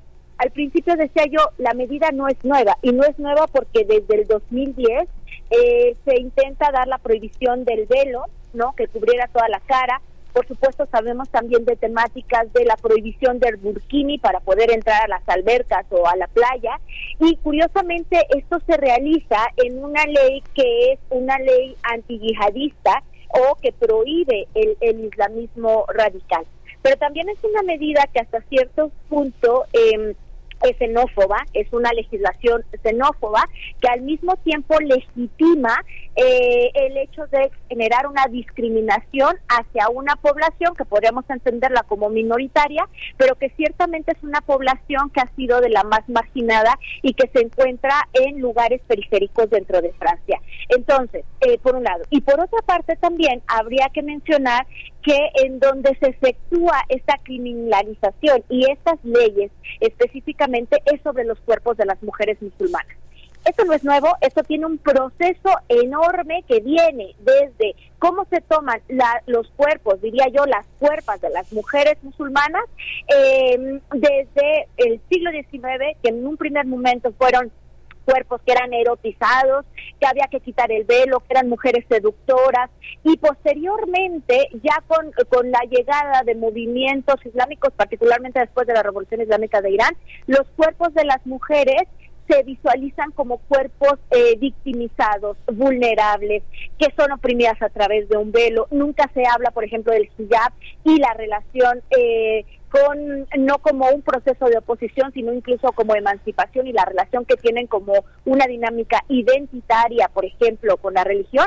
Y luego se ponen las, hoy en día, actualmente, esto es después del 2001, pero podríamos mencionar que es, es un poco antes, se pone a las mujeres musulmanas ya no como víctimas, sino incluso como partícipes y productoras de mecanismos terroristas, de hijos terroristas, de hermanos terroristas, de, no, eh, y por supuesto, esto implica que pasan de un estadio de ser victimizadas a ser criminalizadas. Entonces es una ley que trae hasta cierto punto muchas consecuencias específicamente en el ámbito de discriminación que se vincula además con una historia colonial en Francia eh, no podemos olvidar que Francia estuvo presente, por supuesto, en, en, Marruecos, en Argelia, en la parte de Mauritania, pero por ejemplo, para el caso de Argelia, que fue una de las luchas de liberación nacional más fuertes, en Argelia, cuando llega la colonización francesa, no se les permite a los musulmanes ni siquiera en sus propios territorios, ni siquiera ejercer eh, su identidad islámica, porque se tenía control sobre las mezquitas, se tenía control sobre matrimonios y sobre usos y costumbres basados en la religión y lo dominaba enteramente Francia porque querían exportar esa laicidad. Entonces me parece que este momento es el momento de todas las contradicciones que se están dando desde un espacio histórico con procesos coloniales que son que, que han sido muy fuertes eh, con procesos, por supuesto, de oleadas de migración, una primera generación que, que viene después de 1945 y, la Segunda Guerra Mundial, ¿no? Sobre todo de marroquíes, de, de argelinos, de población argelina, pero una segunda y tercera generación que ya necesariamente son ciudadanos y ciudadanas francesas, pero que son tratadas como eh, ciudadanos de segunda categoría. ¿Por qué? Porque están vinculados a la religión. Doctora, eh, bueno, este este ejemplo de, Argelia pone en contraste el argumento muy usual de que, bueno, Francia como república laica eh, tiene tiene está en su capacidad la sociedad francesa de poner reglas y quien se y quien quiera eh, vivir en ese país tendrá que ajustarse y acatar esas esas reglas, esas normas. Eso por un lado es un contraste interesante el que nos comentas, doctora, con con Argelia. Y quiero poner otro contraste, con, con, siguiendo un poco el hilo de la persecución a las mujeres. ¿Cómo poner esa comparativa, ese contraste entre lo que pasa en Francia y lo que pasa, lo que está cumpliendo ya o cumplió un año exactamente en Irán? Hay que recordarle a la audiencia, este el pasado 16 de septiembre se cumplió un año de la muerte de Masha Amini, eh, eh, luego de ser detenida por la policía moral de, Irán por no llevar bien puesto el velo, eh, murió bajo custodia de la policía, y bueno, sabemos lo, lo, demás, el resto, lo que vino después, levantó una ola de protestas este hecho y una movilización muy importante en el país. ¿Cómo, cómo poner estos contrastes? Así es. Eh, Berenice, yo aquí lo que te podría decir es que creo y considero que eh, tenemos un sistema internacional que, por supuesto, está siendo despatriarcalizado, pero que es patriarcal y que en cierto sentido, para el caso de Irán, por ejemplo, con Amini, que era una mujer kurda, como sabemos ya, ya cumplió un año, ¿no? Eh, no tenía bien puesto el, el hijab, ¿no? Lo que se conoce como el velo. Y por supuesto esto va a causar posteriormente el castigo, viene la policía de la moral, en fin, ¿no? Eh, es encarcelada y además muere dentro del caso. Es asesinada, ¿no? Por supuesto aquí hay una dinámica de los estados controlando a las mujeres porque el Estado tiene un objetivo hasta cierto punto que va a vincular con una idea de nación. ¿Qué tipo de nación se quiere eh, exportar, por decirlo de alguna forma, exponer como imaginario? Y en el caso de Irán, por supuesto, la idea es que las mujeres musulmanas y además iraníes tienen que especificar ser buenas mujeres musulmanas dentro de un contexto para fortalecer la narrativa de la nación iraní, por supuesto, ¿no? Y decir, somos diferentes, incluso en esta dicotomía que se ha hecho, que además es una dicotomía cartesiana terrible entre Occidente y Oriente, decir somos diferentes a Estados Unidos o somos diferentes a países europeos, porque tenemos un, un, Estado que está basado en la moral. Pero es un Estado que termina controlando los cuerpos de las mujeres. Y por supuesto, en este caso, no contrario a Francia, eh, diciendo tienen que utilizar el hijab.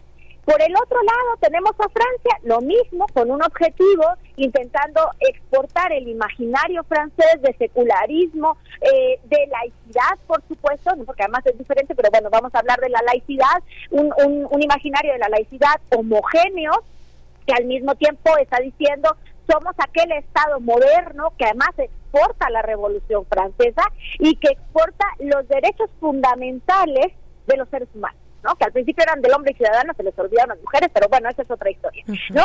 Pero que finalmente es una narrativa de Estado que termina también controlando la vestimenta. En este caso, por ejemplo, es, es la situación de la valla. La valla, que en realidad es como un castán o una chilaba que, que solamente cubre el, cuerpo, ni siquiera la cabeza, ni el, cuello, ni las manos. Se puede comparar un poco con la chilaba que se usan en Marruecos o con los castanes, que son estos vestidos eh, de fiestas que son mucho más coloridos. Es un simple vestido largo, pero es muy curioso. Si una mujer francesa, blanca, laica, lleva un vestido largo, no va a ser criminalizada. Sin embargo, si la persona que viste ese, e, e, e, esa valla es una persona musulmana, entonces es criminalizada.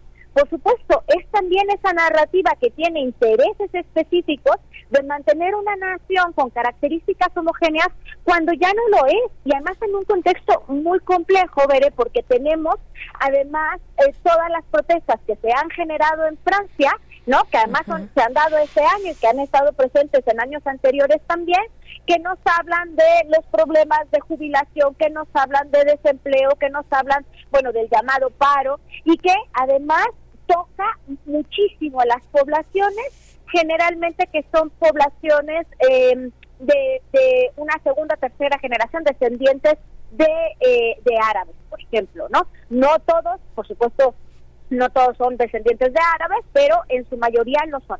Entonces aquí tenemos un problema porque en realidad es enfatizar nuevamente un concepto de Estado-Nación que yo diría en casi todos los estados tendría que estar en desuso porque porque ya hay una diversidad no solamente religiosa, hay una diversidad cultural.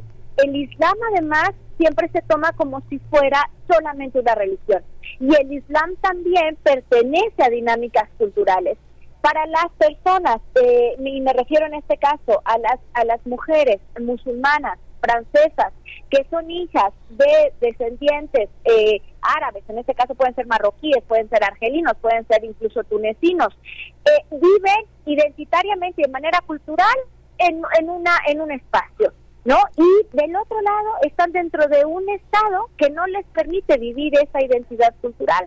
Entonces, eh, es lo que, bueno, ahí voy a sacar lo que decía un poco Franz Fanon, ¿no? Es una fenomenología, del no ser, es decir, hay zonas de existencia y hay zonas de inexistencia o zonas del no ser.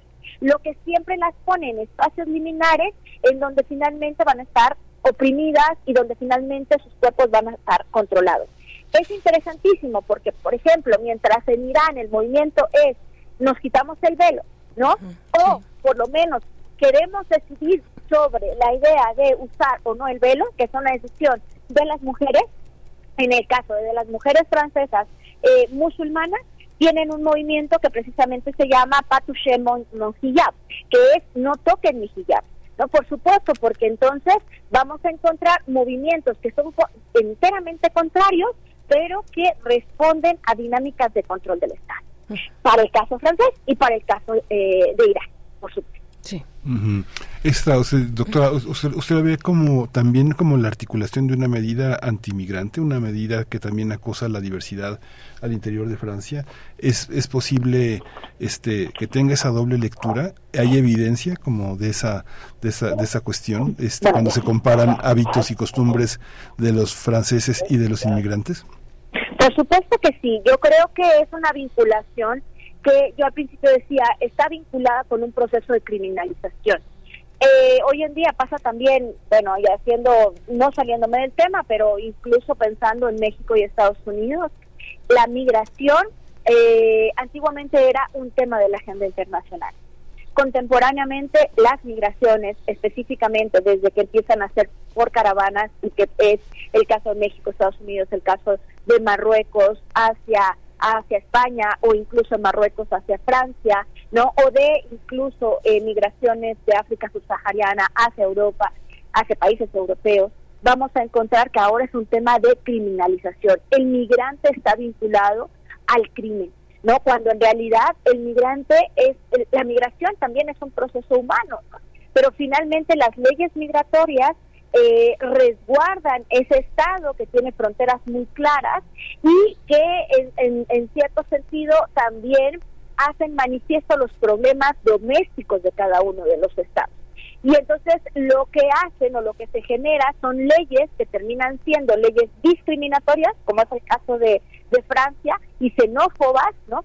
En donde se da la vinculación, por supuesto, ahí lo tengo que decir, con un antecedente de colonización, con un sistema que necesariamente está presente, que es el, el, sistema capitalista económico, en donde hay dinámicas de explotación y en donde hay grandes masas de poblaciones que están viviendo dentro de la pobreza, pero que además no pueden ni siquiera desplazarse, y por supuesto con un tercero que es en donde se legitiman esas leyes en el uso de los cuerpos de las mujeres, sea para un caso, sea para otro, eso es, sea en, el, en la prohibición o en la permisión de una vestimenta, pero siempre se genera con las mujeres, porque en el, en el sentido, es decir, ese, ese, esa dinámica tiene género, ¿no?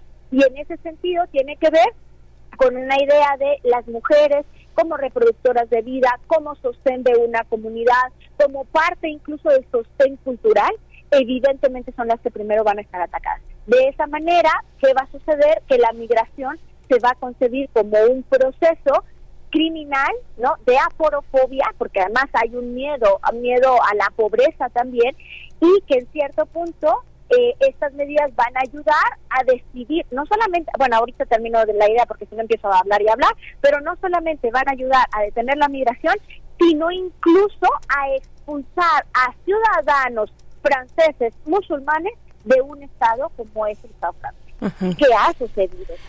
Sí, doctora, bueno, vamos eh, cercanos al cierre, pero eh, pregunto cuáles ¿Cuáles son los argumentos del gobierno francés para promover esta ley? ¿Qué ha, argumentado el gobierno desde, pues, desde su lugar eh, formal y público?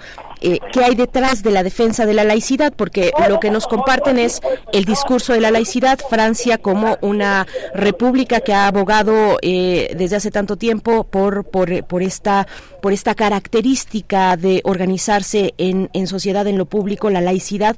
Pero ¿qué, ¿qué hay detrás cuando se defiende esta medida? Por parte del gobierno francés?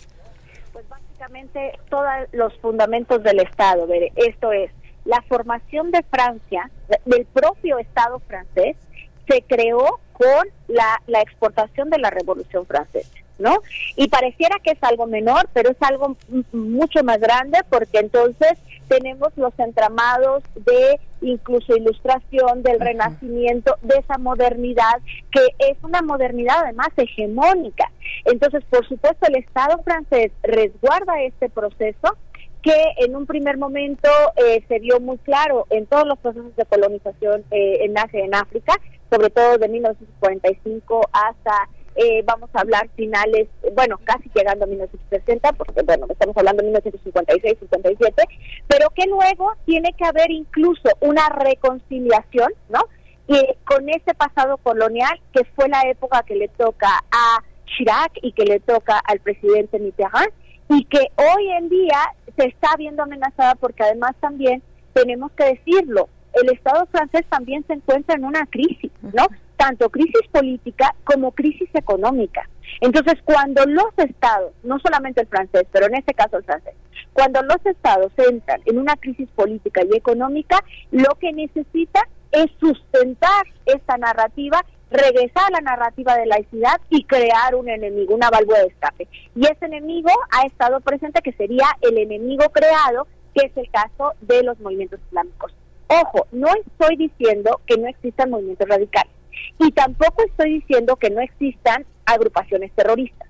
Por supuesto que las hay, pero no esta ley no puede ejercerse simplemente porque ha sucedido un caso de un profesor que fue asesinado en una secundaria, como sucedió en Francia el año pasado, y criminalizar a toda la población. Este caso incluso lo podríamos comparar con lo que sucedió en la época de Estados Unidos con el presidente Trump, y en donde el enemigo fueron los migrantes, por ejemplo. ¿No? Entonces viene la narrativa hacia los migrantes latinoamericanos, centroamericanos, mexicanos, ¿no? En donde finalmente se empieza a tratar de salvar al protestado.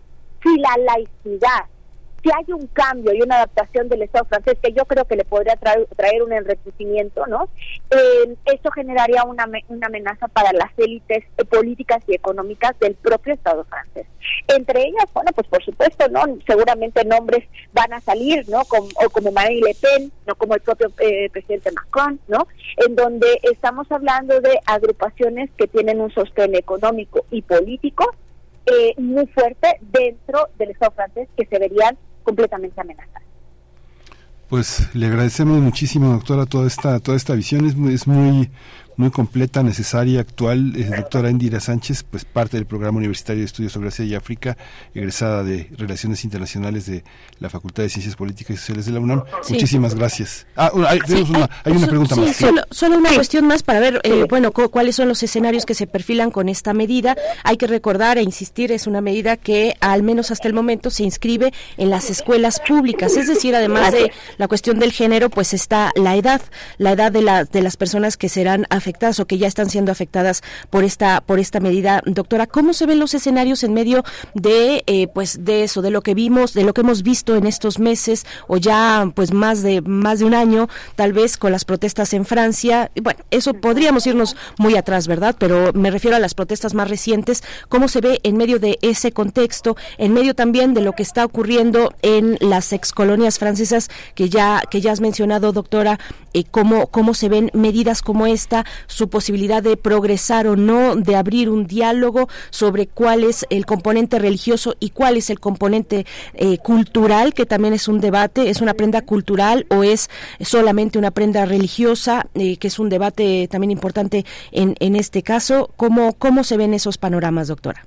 Eh, no me quiero ver muy, muy apocalíptica, pero ciertamente la, la medida puede ser, este tipo de leyes puede ser contraproducente eh, porque lo que está pasando es que las chicas, que tú lo decías, además son muy jóvenes, algunas de ellas tienen 14, 15 años, 13 años, en vez de quitarse la valla, están llegando con la valla. Se está generando un proceso de oposición al Estado, evidentemente se están avivando las protestas y esto puede ser un proceso mucho más caótico para el Estado francés.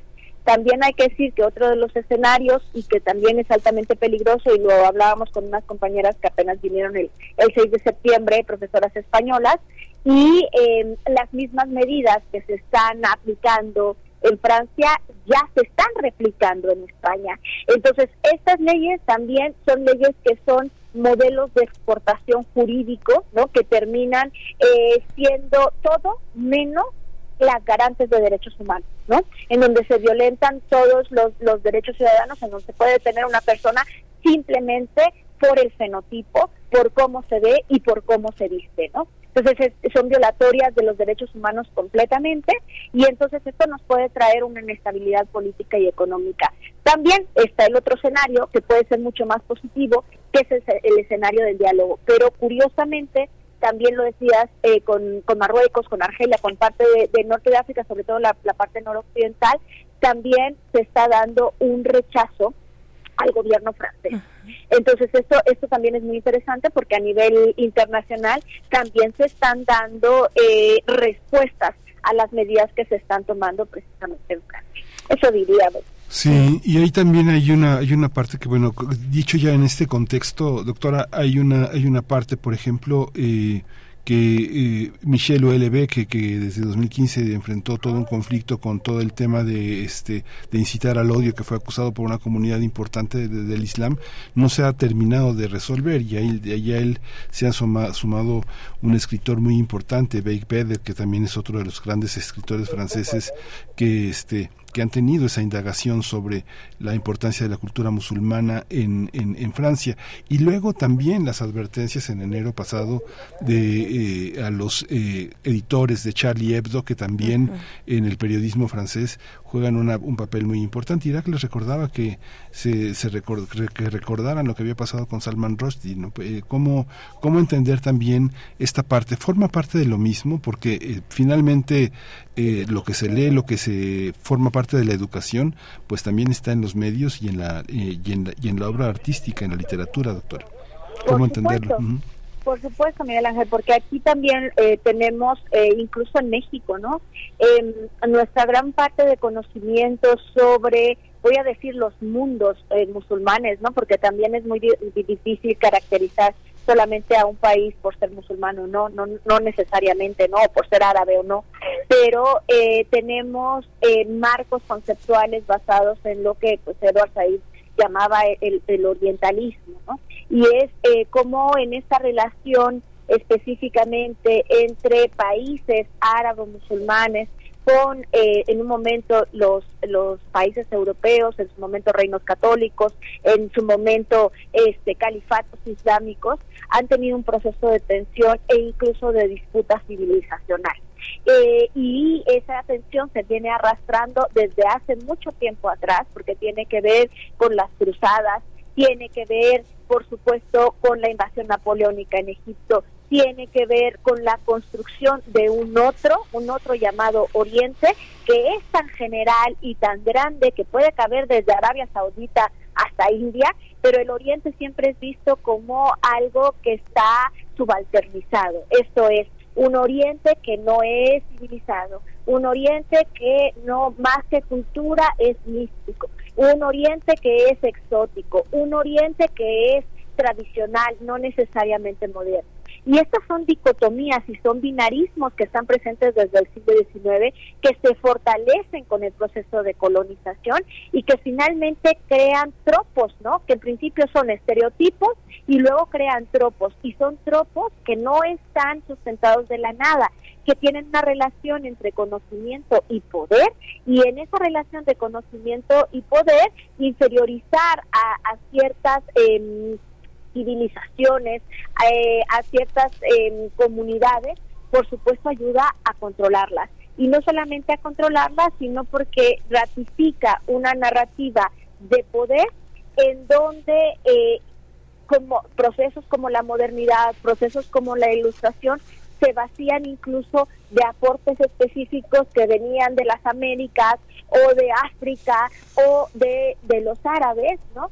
Cuando pues ciertamente si nosotros lo pensamos, eh, sin los árabes no hubiéramos tenido el, conocimiento que, que tenemos de, de, los griegos, ¿no? Por supuesto, que además tuvo toda una aportación de raciones. Entonces, aquí cuando, cuando estamos manejando eh, eh, estas, estas dinámicas, por supuesto, son el resultado de procesos y de años de tensiones en donde los que han sufrido esa marginación y esa discriminación actualmente son las comunidades musulmanas, pero específicamente las mujeres musulmanas. Y en este caso, y creo que lo que había dicho Berenice es muy importante, las jóvenes musulmanas, porque esas medidas están, por supuesto, es para todas las mujeres, pero se están focalizando en una población que tiene una edad que va entre 14 y 17 años, ¿no? 13 y 17 años aproximadamente. Pues muchas gracias, doctora Indira Sánchez. Gracias por este tiempo. Nos hemos aprovechado un poquito de, tu generosidad. Eh, te, agradecemos mucho eh, pues esta claridad, esta puntualidad y ojalá podamos conversar más adelante, dar seguimiento eh, a, esta, a esta situación en Francia. Gracias y hasta pronto, doctora. Muchas gracias, Berenice. Muchas gracias, Miguel Ángel. Que tengan un buen día. Gracias. Hasta pronto. Igualmente, doctora Indira Sánchez, del Programa Universitario de Estudios sobre Asia y África, el PUEA, profesora asociada de tiempo completo del Tecnológico de Monterrey, Campos Ciudad de México. Nosotros vamos con música. A continuación, ¿qué es lo que, lo que viene, querido Miguel Ángel? Vamos a escuchar de Ajoloticia, Yucatán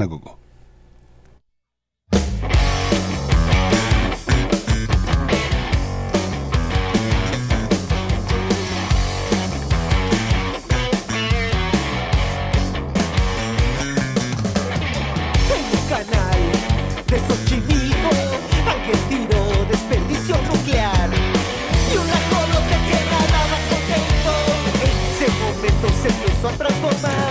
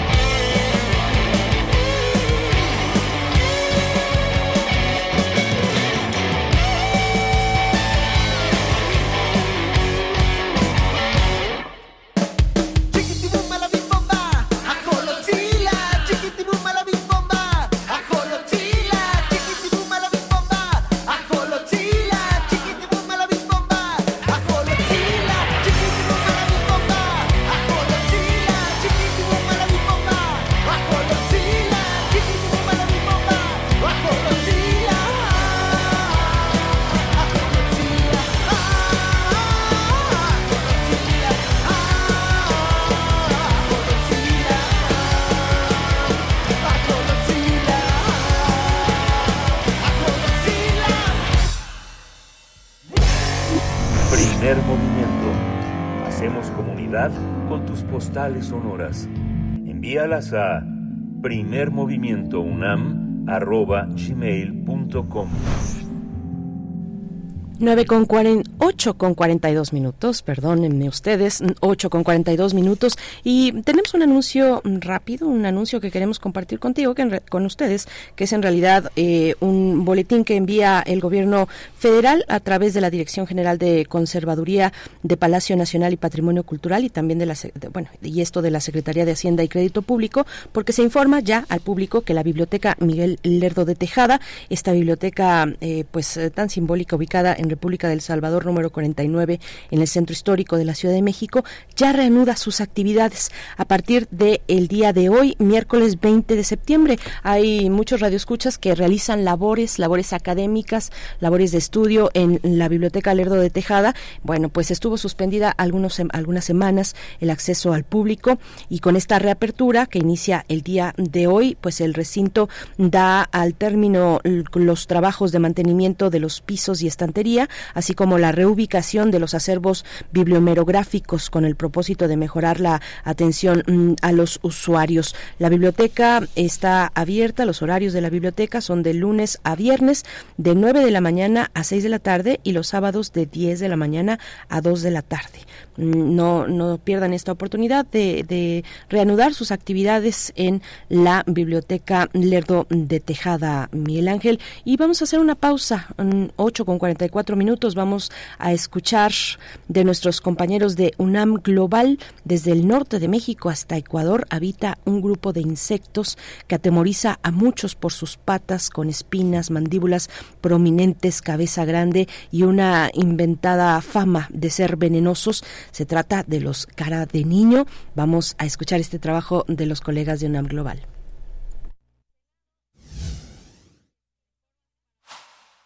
Patas con espinas, mandíbula prominente, cabeza grande y una inventada fama de ser venenosos. En México los conocemos como cara de niño y existen registros de descripciones desde hace 100 años. Sin embargo, y no solo porque viven bajo la tierra, es una especie poco estudiada y conocida por muchos años eh, pasó desapercibido, no fue trabajado por los taxónomos. Por ello, se pensaba que los que habitan en México son principalmente Stenopelmatus talpa, pero gracias a estudios del Instituto de Biología de la UNAM se identificó que al menos hay cuatro especies distintas en la región son muy parecidos morfológicamente a las especies que encontramos no solo en el centro de México, sino en todo el país, en Centroamérica. Sin embargo, los genitales, principalmente de los machos, es donde hemos encontrado las características principales que nos han ayudado a reconocer estos, estas especies. Este inofensivo insecto se distribuye en gran parte del país y no es raro encontrarlos en la Ciudad de México, principalmente en temporada de lluvias. Ayuda a regular las poblaciones de otros insectos y a su vez pueden servir de alimento a otros organismos, en este caso pequeños mamíferos como eh, tlacuaches, cacomixtles. Los cara de niño, como muchos otros insectos, pertenecen a un grupo de animales del que se cree no conocemos su mayoría. A la fecha se han descrito más de un millón de especies de insectos en el planeta eh, y, pero se piensa que, esta cifra es solo una pequeña parte de las especies que, que, realmente existen, ¿no? En 2019, un estudio del Reino Unido revisó 73 reportes a lo largo del mundo y alertó que el 40% de los insectos estarán en peligro de extinción en las siguientes décadas. Esto podría provocar un catastrófico colapso de los ecosistemas naturales.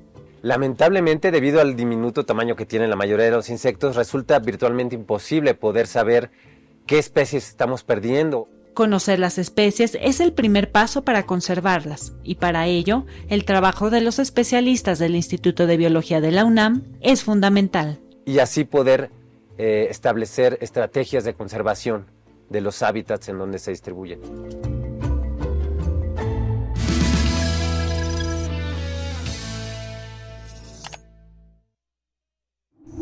Primer movimiento Hacemos comunidad con tus postales sonoras. Envíalas a primermovimientounam.gmail.com Nota del día. El líder norcoreano Kim Jong-un y el presidente ruso Vladimir Putin se reunieron la semana pasada en Rusia donde se especula que hablaron sobre asuntos militares, la guerra en Ucrania y la posible ayuda rusa al programa de satélites de este estado. Kim Jong-un arribó el 12 de septiembre a bordo de un tren blindado acompañado de una amplia delegación que incluyó a los ministros de Defensa y de Exteriores, así como altos cargos militares para tratar temas sensibles con el mandatario ruso. La gira del norcoreano es la primera salida al exterior en más de cuatro años y la primera desde la pandemia de COVID-19, pero como era de esperarse, este encuentro estuvo rodeado de secretismo. De acuerdo con los especialistas, Putin buscó la oportunidad de hablar sobre la posibilidad de adquirir municiones y armamento ante la vasta reserva que cuenta, eh, con la que cuenta Corea del Norte, mientras las fuerzas de Moscú usan misiles de proyectiles en la invasión a Ucrania.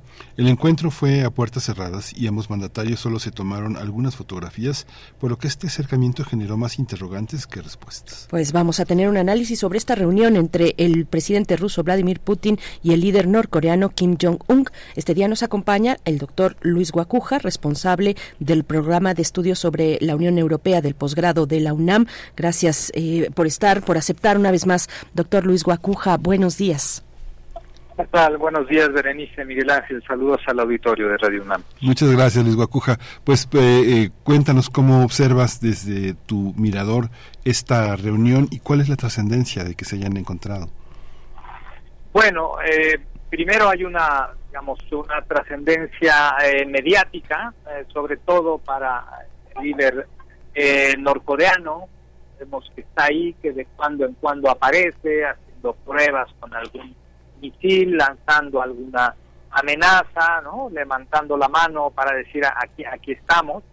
Pero este y, y bueno ahora la, la reunión con eh, con Vladimir Putin ha tenido alrededor mucho más especulación eh, e interpretaciones que, eh, digamos, que efectos concretos, ¿no? Porque ni siquiera el Kremlin ha confirmado, digamos, que se haya firmado algún acuerdo en específico.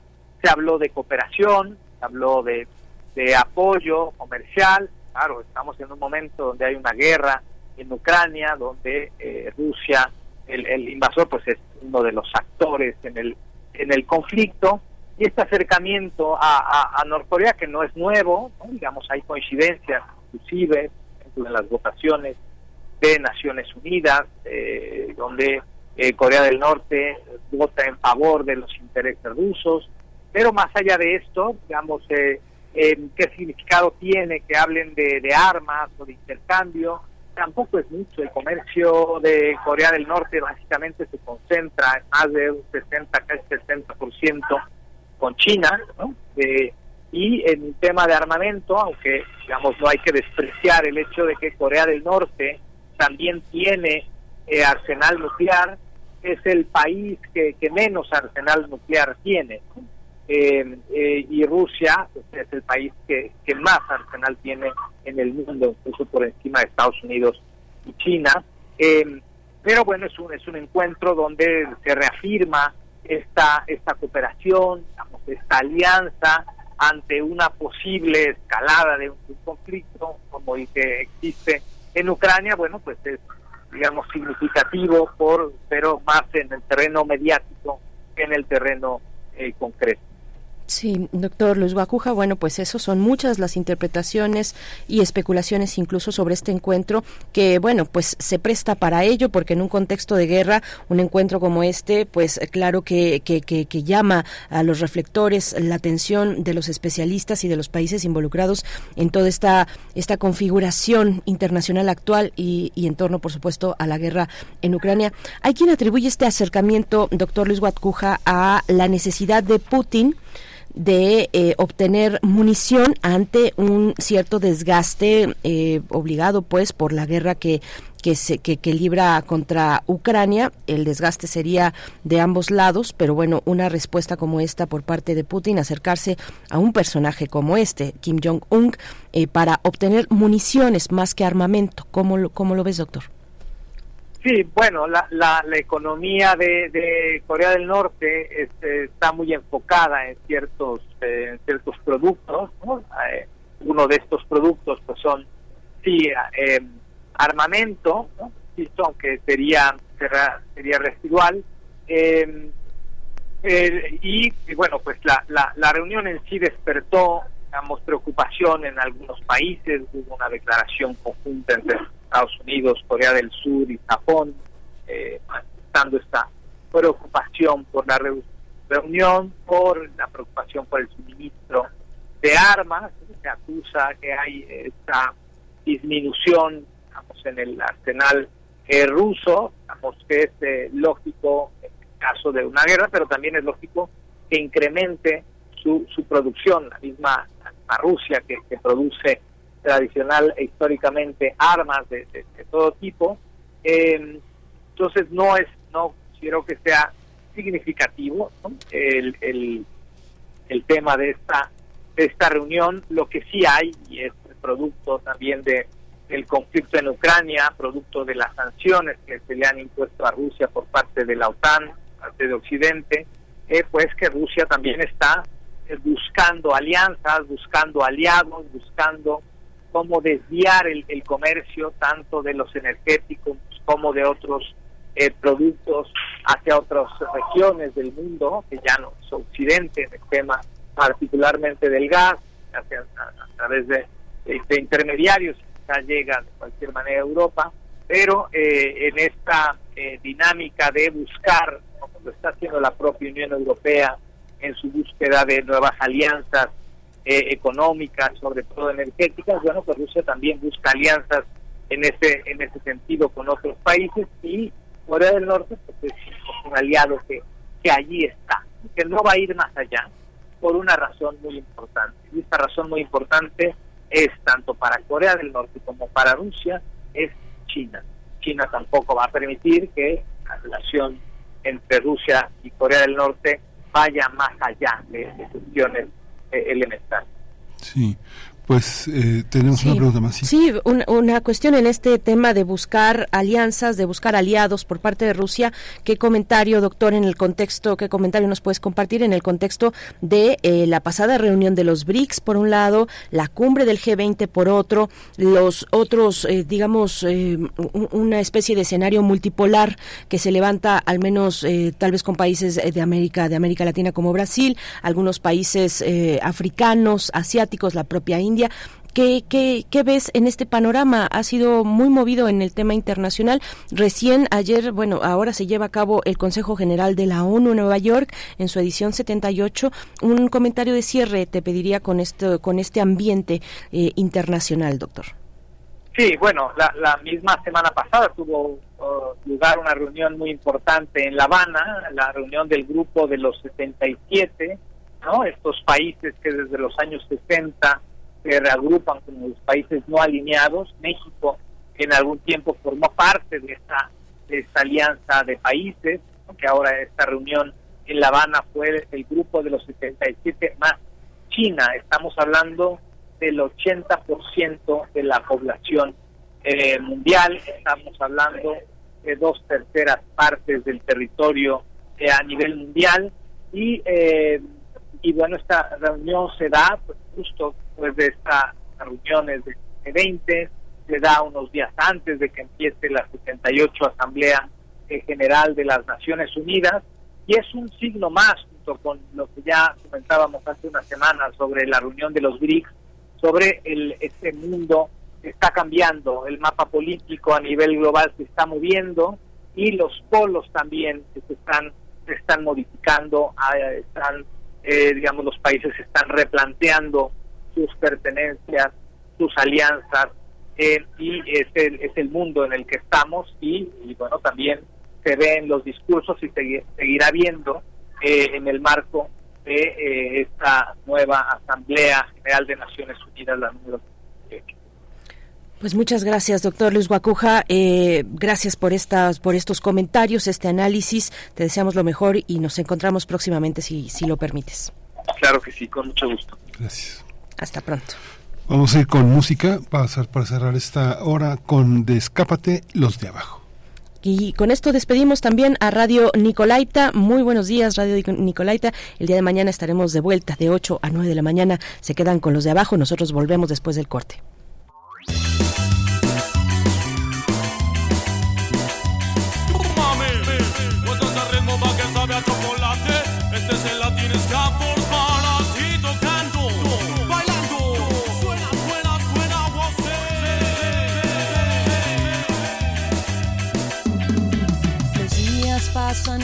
aquí, atada a tu recuerdo. Saliendo por la noche buscándote a ti, en medio de mis sueños. Por eso estoy perdida entre tus piernas, buscando el camino entre la luna y las estrellas. Triángulo de aquí, de aquí para allá, de aquí, de aquí, de aquí para allá. Busco salir.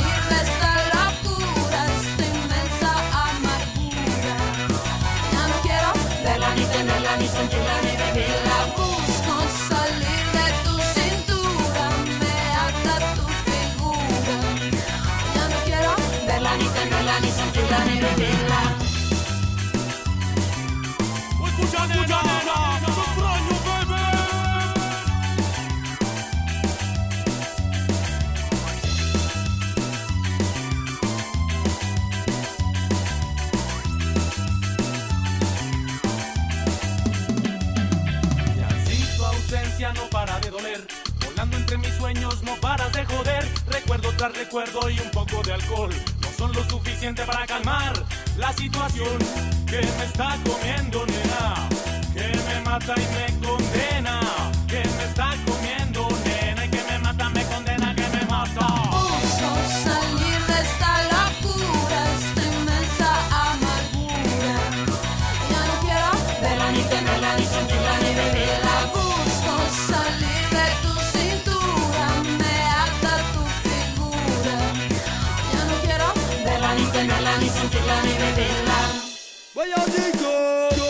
Traigo para ti esta noche especial Un ritmo frenético que te hará gozar Cargado de energía y sin disimular. Sistema ballera no quiere limitar Vibración positiva al encanto de Marley. Manchada de violencia por la segregación Filosofía y música Nombre represión que ya nos da una sola bendición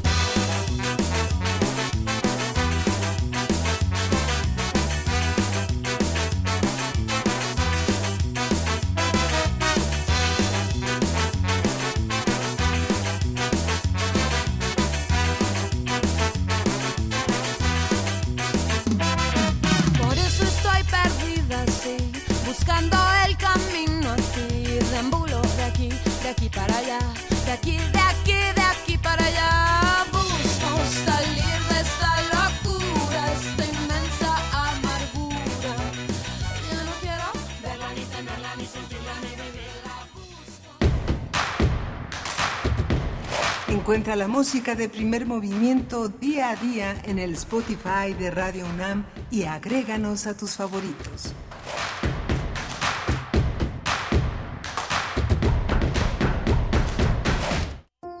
Joy Laville, El horizonte y la pintura. 100 años de su nacimiento. Firmaba sus cuadros como H.J. Laville. H.J. abreviaturas de Hélène Joy. Hélène Joy Laville Perrin fue una pintora y escultora inglesa nacionalizada mexicana. Se especializó en esculturas de bronce, serigrafía, óleo, pintura acrílica y grabados de agua fuerte. Sí, estuve en Inglaterra, por supuesto, durante la guerra y había muchos soldados de la Fuerza Aérea de otros países. Me casé con uno, un canadiense. Eh, eh, ent- entonces, después de la guerra, eh, me fui a Canadá. Joy Laville, 96.1 FM, Radio UNAM, Experiencia Sonora. En un parque de diversiones hay un laberinto del que se conoce la entrada, pero no la salida.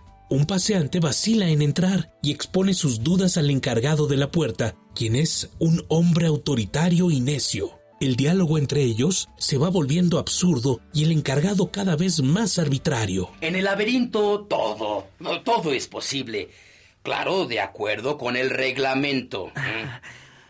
¿Y por dónde me voy? ¿Por la derecha Eh, o por la izquierda? eh, es igual, pero por aquí no regrese.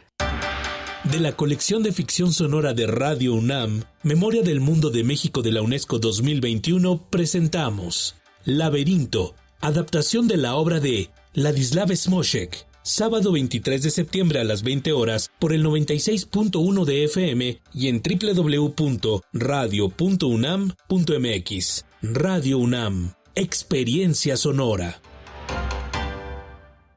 Un medio ambiente sano es un derecho. Necesitamos áreas verdes y servicios de limpia iguales para todas y todos. El acceso al agua potable tiene que ser equitativo, sin distinciones. Eso es lo justo. En el Partido Verde trabajamos a favor de la justicia ambiental. Por eso hemos propuesto y logrado el 90% de las leyes ambientales y de protección a los animales de nuestro país. Y seguiremos trabajando por el derecho a un medio ambiente sano. Porque el futuro de la 4T debe de ser verde. Partido Verde. ¿Por qué escuchar a la sección de violines? ¿Por qué atender a los alientos de metal? ¿Por qué escuchar una orquesta? Porque hace bien. Orquesta Filarmónica de la UNAM, desde la sala Nezahualcóyotl del Centro Cultural Universitario. Todos los domingos a las 12 horas por el 96.1 de FM. La dosis recomendada para mejorar el alma. Radio UNAM, experiencia sonora.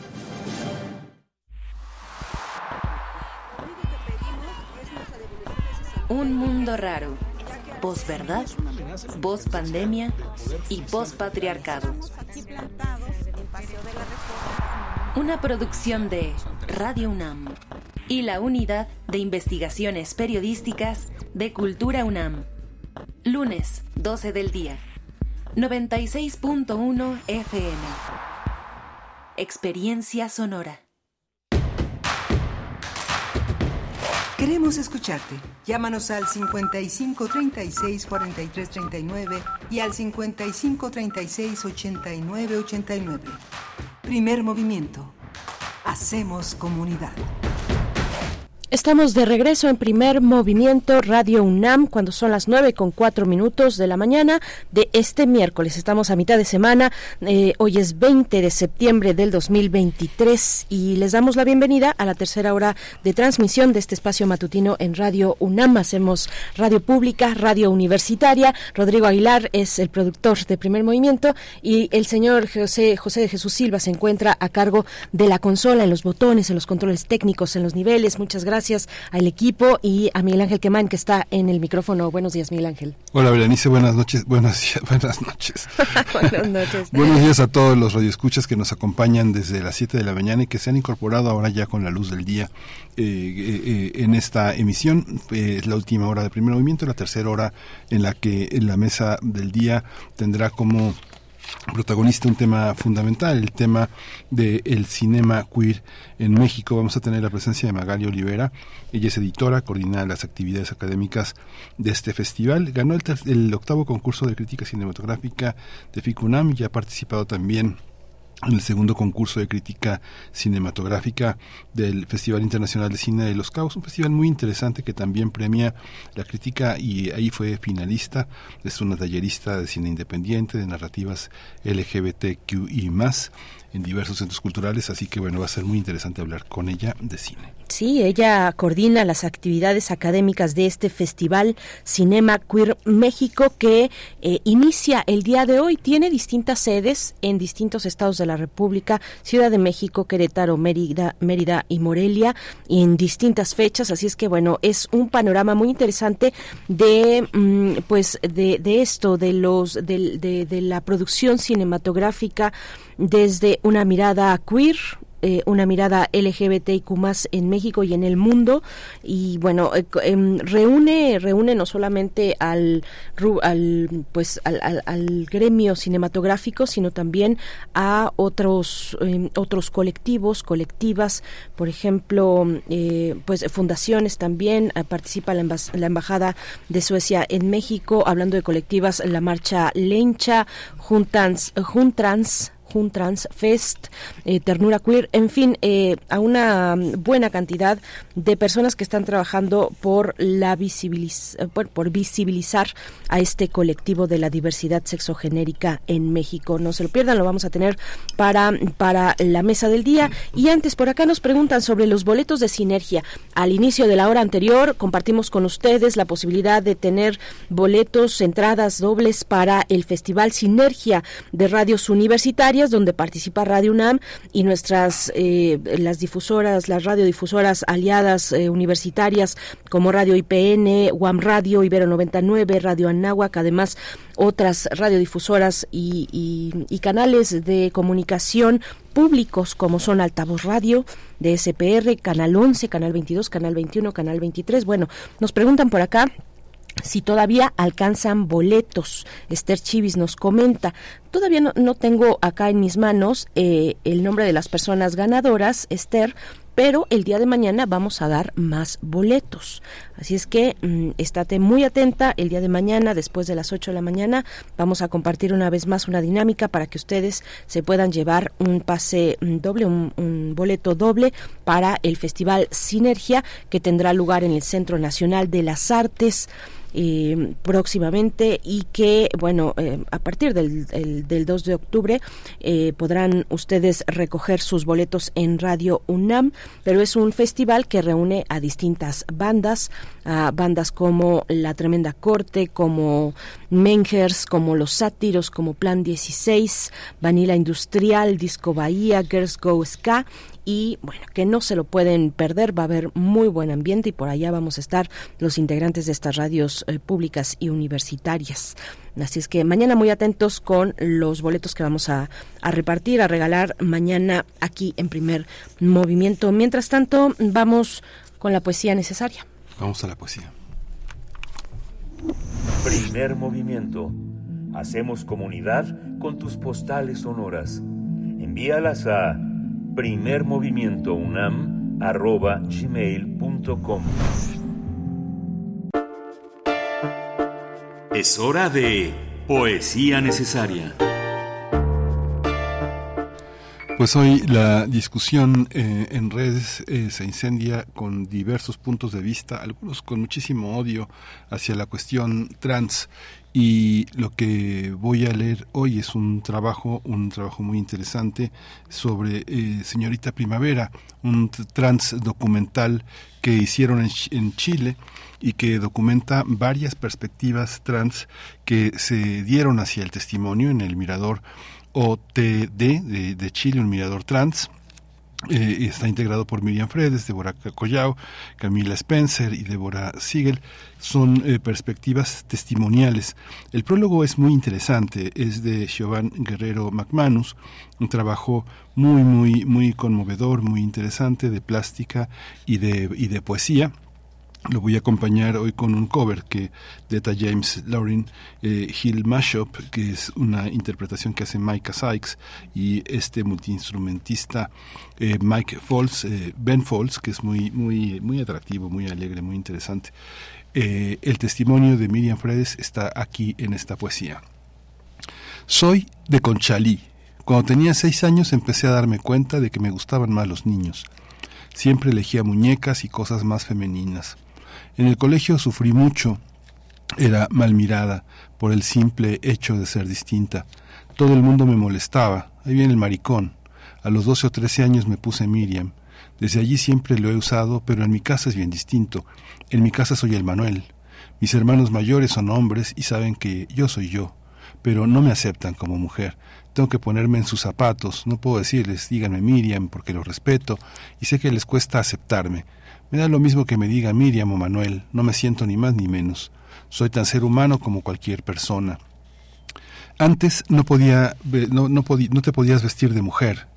Carabineros te detenía por sodomita, por patín, por vagancia, porque te andaba ahí prostituyendo, a empujones, a pagar la raja, como se dice vulgarmente, te trataban por el suelo, po, te decían maricón, culiao, y otras palabras que no quiero repetir. Ahora se ven chicas a las 3 de la tarde, a las 10 de la mañana, en plena plaza de armas vestidas de mujer, y nadie les dice nada. Pasan al lado de carabineros, de la misma gente, y ni las miran. Antes no, po. Venía a un homosexual y decía, mira, mira, eras el extraterrestre. Se fijaban en ti para puro insultarte.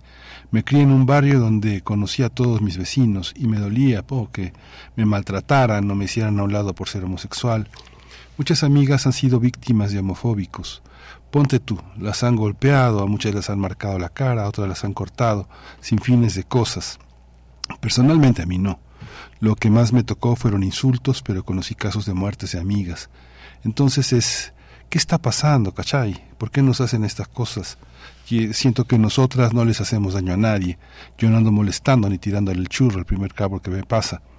La gente, aunque tú tengas pecho y andes vestido de mujer, siempre te va a decir, mira, mira, ahí va el huevón, cachai. Nunca van a decir, allí va la Miriam, ahí va esa flaca. Más encima, los gallos que te conocen dicen, ahí viene el maricón.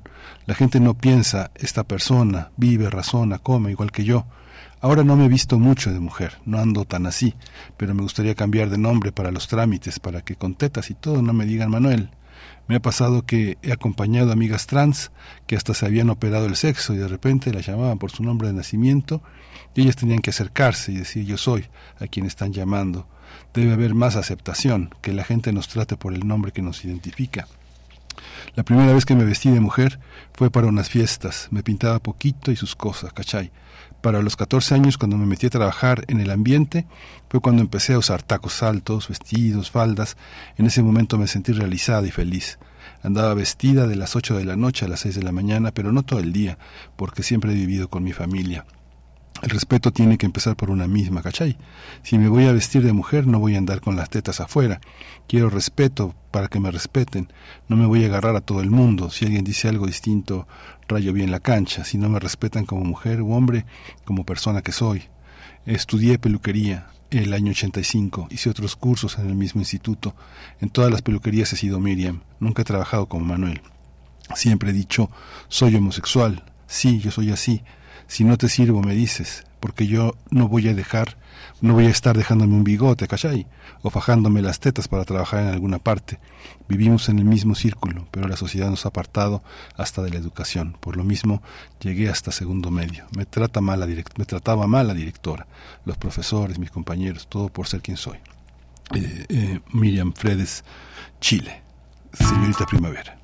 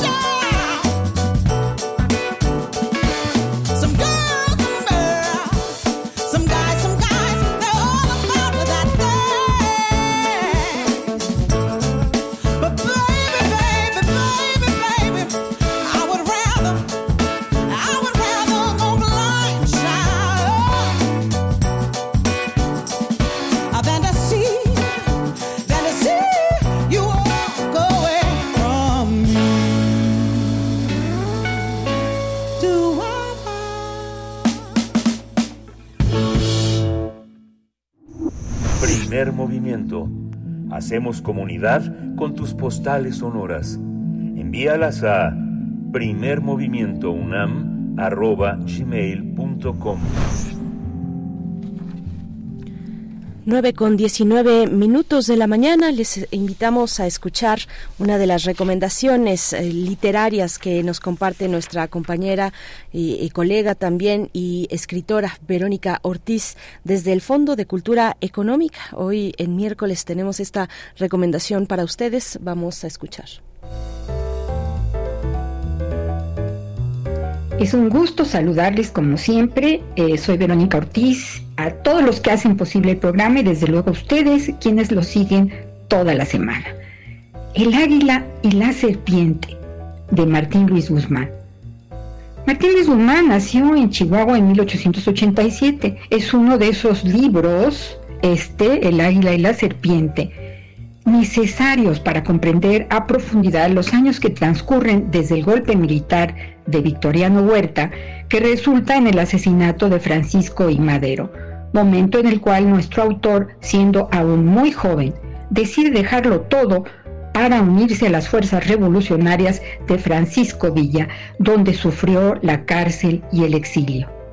El águila y la serpiente es una novela de memorias, una crónica histórica del que fuera no solo un gran escritor, sino también ensayista, periodista y diplomático. Martín Luis Guzmán, protagonista y testigo de la transformación de México en el siglo XX. Su obra toda define su posición crítica y combativa y su pensamiento liberal.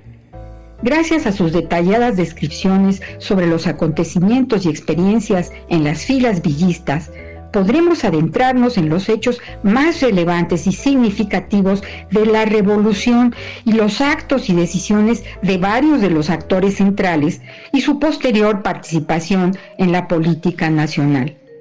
La aguda mirada y análisis de Martín Luis Guzmán se adelanta al que será el destino de nuestro país, ya que evidencia la ilegitimidad y traición de los grupos que usurparon el liderazgo del movimiento a la hora del triunfo.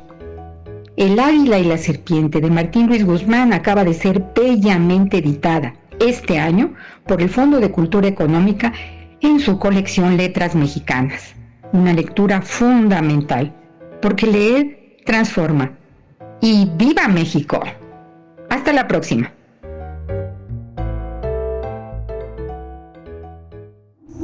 Primer movimiento.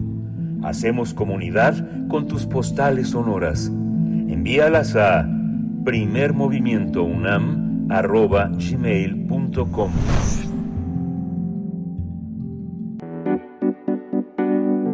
La mesa del día. El 20 de septiembre, del 20 de septiembre al 17 de octubre, se va a realizar la sexta edición de Cinema Queer México con actividades en la Ciudad de México, Querétaro, Mérida y Morelia, así como en Filming Latino. Con el lema Orgullo siempre, Cinema Queer México tiene el objetivo de mantener su compromiso por dar visibilidad a las distintas identidades y experiencias de las personas LGBTIQ en México y en el mundo. Aquí en la Ciudad de México el festival inaugurará su sexta edición el 20 de septiembre en el Cine Tonalá y va a tener proyecciones en la Cineteca Nacional, el Cinema IFAL, el Centro Cultural de España en México, el Rule Comunidad de Saberes, el Faro Tláhuac, la Librería Somos Voces, el Centro Javier Villorrutia y el Cine Club Micelio. Asimismo, por segundo año consecutivo, este festival ofrecerá los talleres Queer o Queer, Queer con Q, Queer con, con C, como, como desobedecer desde Latinoamérica, que se llevará a cabo el viernes 22 de septiembre en el Centro Cultural de España en México, mientras que el taller Cine Queer de lo marginal a lo mainstream se llevará a cabo el sábado 30 de septiembre en la Galería Municipal Rosario Sánchez de Lozada, en Querétaro. Ambas actividades se van a ofrecer de forma gratuita y las convocatorias se lanzarán a través de las redes sociales del festival y de las respectivas sedes. Vamos a conversar sobre este festival con Jonathan eh, Martel. Él es el director operativo del festival y, eh, ya está ya está con nosotros en la línea. Buen día, Jonathan. Bienvenido. Muchas gracias por estar aquí. Hola, ¿cómo están? Muchas gracias. Eh, buenos días y agradecidos por poder platicar con ustedes y con su audiencia. Gracias, Jonathan Martel. Buenos días para ti también. Llega este festival a su sexta edición. Cuéntanos un poco de él para quien no tenga mucha idea, no lo haya identificado todavía, no lo tiene en el radar. ¿En qué, en qué consiste? ¿Cómo surge esta propuesta de Cinema Queer México? Sí, eh, mira, el festival surge en 2018. Empezó en su primera edición, en realidad fue una pequeña muestra de películas de Suecia y de México. Esto porque nuestro ah, festival hermano, eh, Cinema Queer Film International, que es un festival más bien de Suecia, ellos ya llevan eh, poco más de 12 años eh, trabajando y decidieron hacer una exploración sobre qué pasaba en la realidad latinoamericana eh, con respecto a los temas LGBTQ+. Eh, nos invitan para poder hacer una presentación y al mismo tiempo hacer una pequeña curaduría de lo que estaba pasando aquí en México en cuanto a los filmes eh, de la colectividad. Entonces, eh, lo llevamos a cabo en el 2018, eh, tuvimos eh, sesión en Cine Tonalá eh, como sede principal, fue un evento que realmente eh, tuvo mucho éxito a pesar de lo pequeño, digamos, en cuanto a programación. Y en 2019 pues decidimos repetirlo, repetir el esquema con un poco más de variedad de películas y contenidos tanto de Suecia como de México. Y también lo llevamos a cabo en, un poquito más amplio porque nos fuimos por primera vez a la ciudad de Querétaro. Entonces se repitió en México y Ciudad de México Querétaro. Lamentablemente, como todos sabemos, en 2020 eh, la, la pandemia de COVID hizo que la mayor parte de los festivales cinematográficos del país tuvieran que emigrar a la, al, al online, ¿no? Este no fue, este también fue el caso de Cinema Queer, entonces estuvimos dos años ofreciendo nuestra programación a través de la plataforma del INCINE, el Filming Latino, eh, con mucho éxito también, pues debido a que la mayor parte de las personas en 2020 estaban confinadas, pues buscaban opciones de entretenimiento. Y, eh, y tuvimos el apoyo eh, tanto de la Embajada de Suecia como de la Embajada de Alemania también, para poder llevar a cabo algunas presentaciones de contenido en la tanto nacional como de estos países. En 2022, el año pasado, tuvimos la, la oportunidad eh, de poder regresar a la presencialidad ya con actividades mixtas. Eh, mantenemos el online aquí en Latino para, para el resto de ciudades a donde nos llega el festival. Y, eh, el circuito del año pasado es muy similar al de, al de Aus. El de Aus, Ciudad de México, Querétaro, Mérida y Morelia fueron las ciudades que visitamos. Eh, nos da mucho gusto reencontrarnos una vez más con la audiencia, eh, poder conocer nuevos públicos, tanto en Mérida como Morelia, que fueron las ciudades que se integraron apenas a la gira. Y este año eh, volvemos a repetir eh, para darle seguimiento y continuidad al festival. Entonces, se dicen muchos seis años, pero cuando lo pensamos en retrospectiva, pues han sido, ha sido una labor, bueno, hace muy poco y ha sido una labor muy intensa para nosotros el poder eh, mantener este evento, sobre todo en un contexto donde los apoyos a los proyectos cinematográficos pues, son muy limitados en este país. Sí, son, son muy limitados esos, esos apoyos a la eh, en el panorama cinematográfico y también eh, no terminamos de resolver muchas cuestiones de convivencia con respecto a la diversidad sexogenérica en México. Jonathan, también nos acompaña ya Magali Olivera, ella es editora y coordinadora de actividades académicas en el Festival de Cine Cinema Queer México. Nos da mucho gusto eh, tenerte en, en cabina. Magali, bienvenida, ¿cómo estás? Hola, muchas gracias aquí, aterrizando rapidísimo. Gracias por este esfuerzo. Eh, pues a ver, cuéntanos, cuéntanos cómo está planeado, es planeada esta edición del festival. Sí, pues este festival tiene un poco de todo. Tenemos programación de Suecia, de México y de Alemania, de España esta vez. El año pasado tuvimos de Alemania. Además de la serie de películas, que en total son 24, tenemos dos eh, talleres enfocados también en reflexionar en torno a las identidades queer. Tenemos varios conversatorios, sesiones de preguntas y respuestas. Y bueno, pues también vamos a tener algunas actividades virtuales en las redes sociales. Mm, Ajá.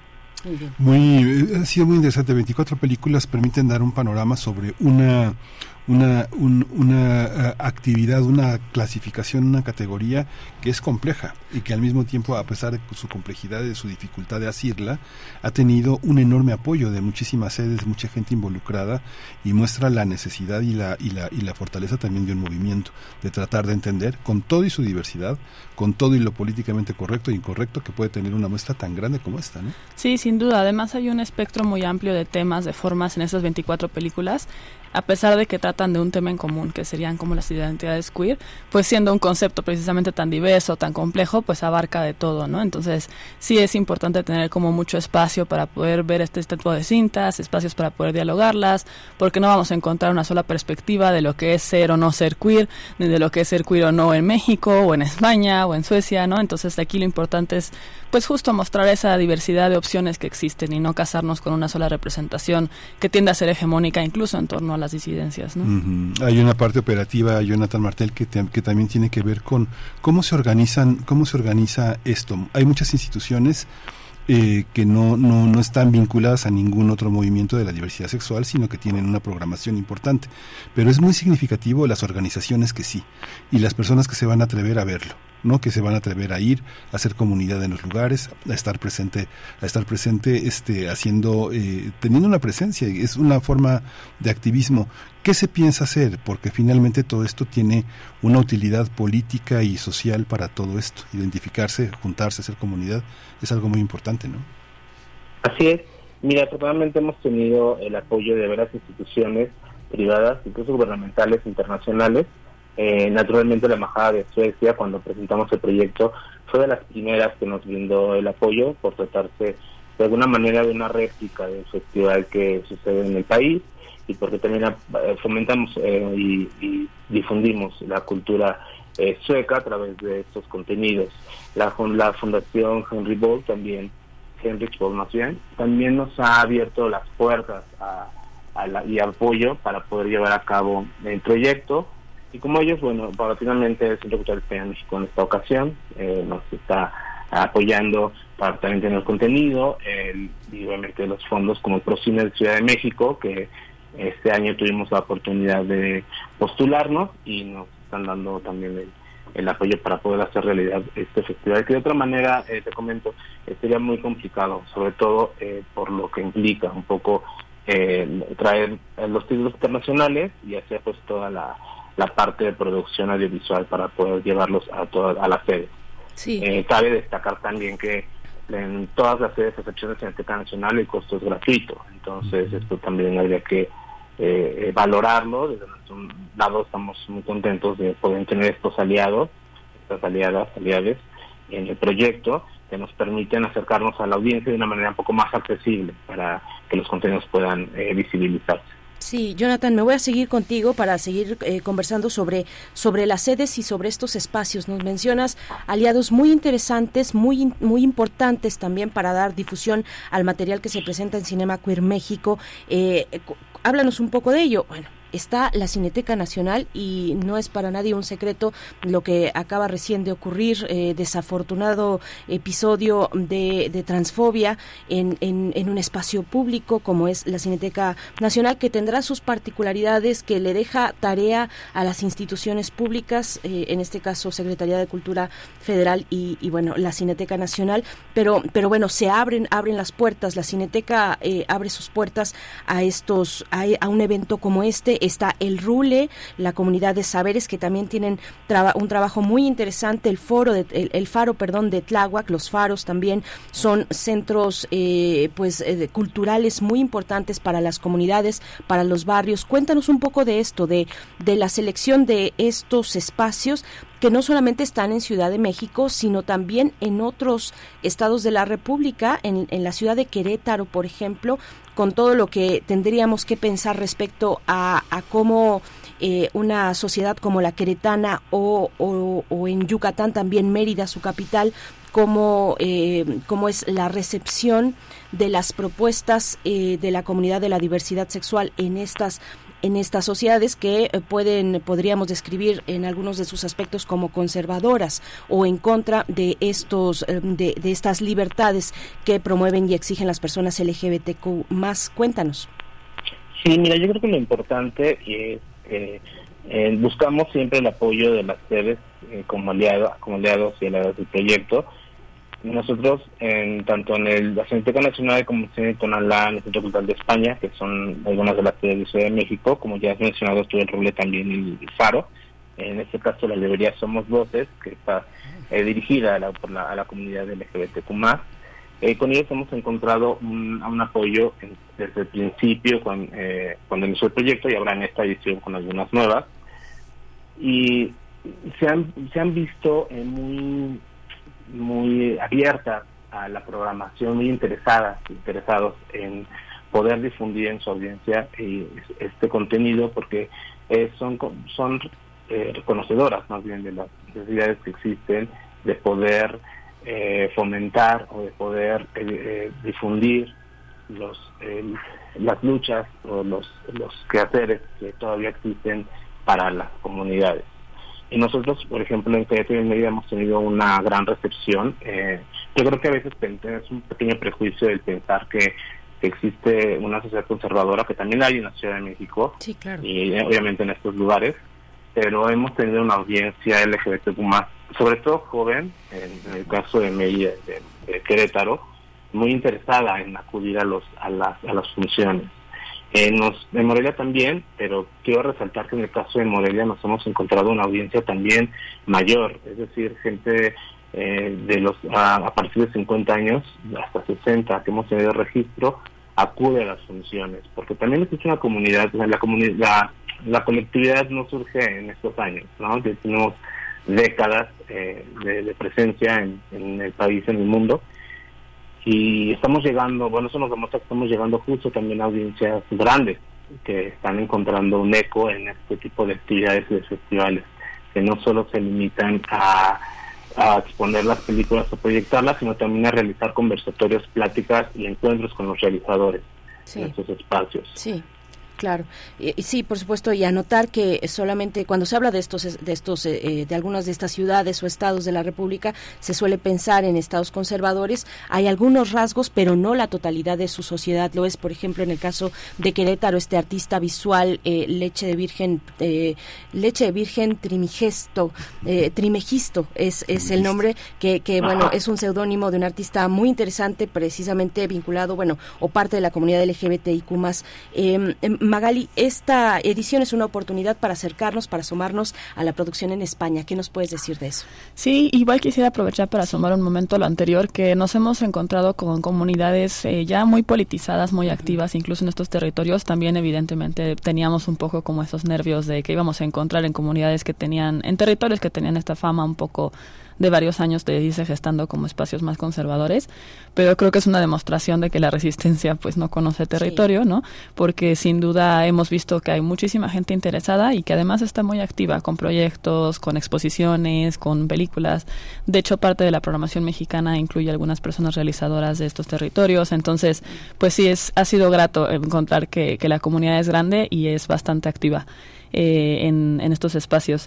Y bueno, respecto a España, tenemos este año dos películas, eh, las cuales hablan sobre lesbianismo, lo cual también es algo que nos interesaba mucho ya visibilizar.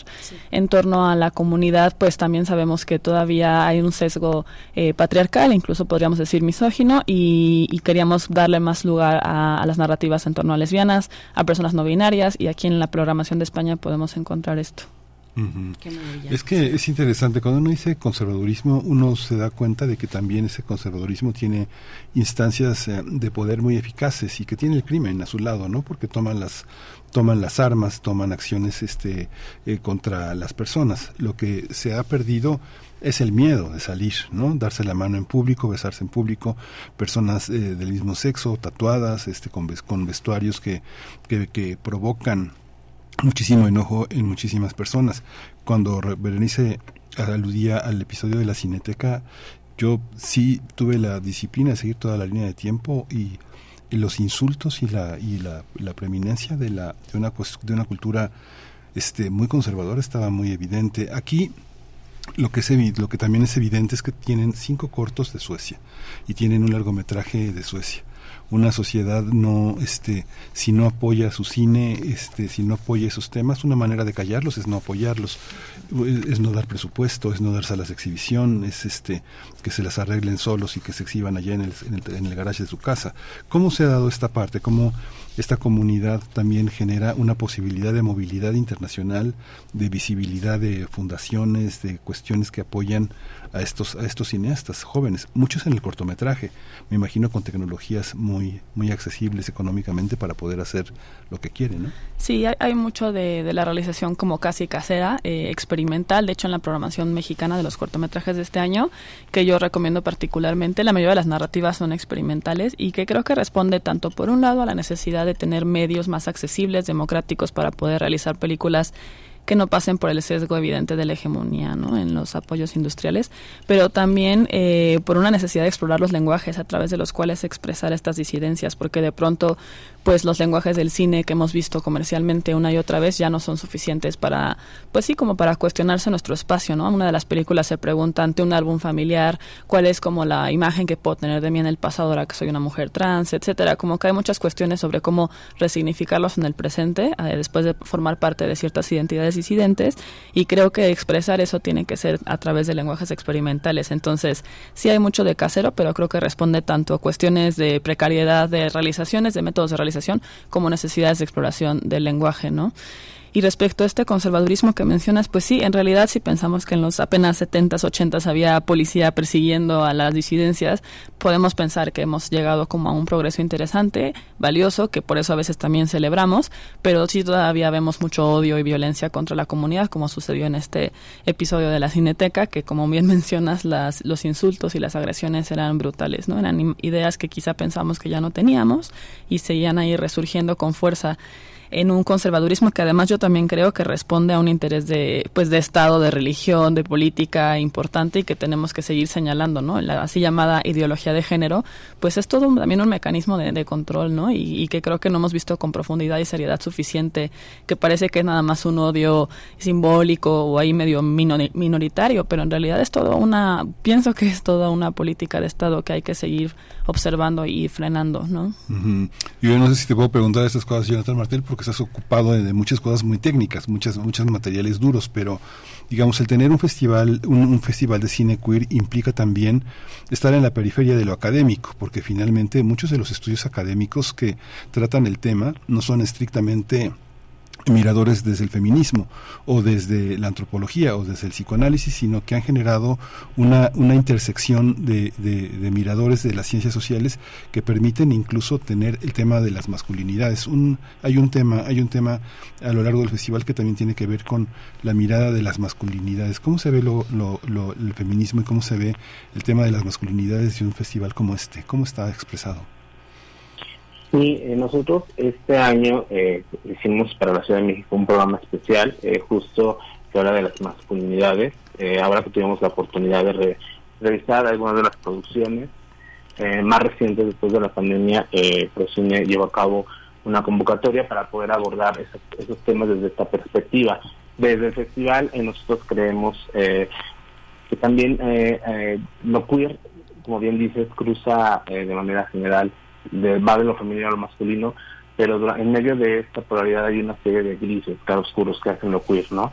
Eh, no todo es, no todo es este binarismo del cual hemos hablado insistido que, que, la vida eh, a veces se mira así.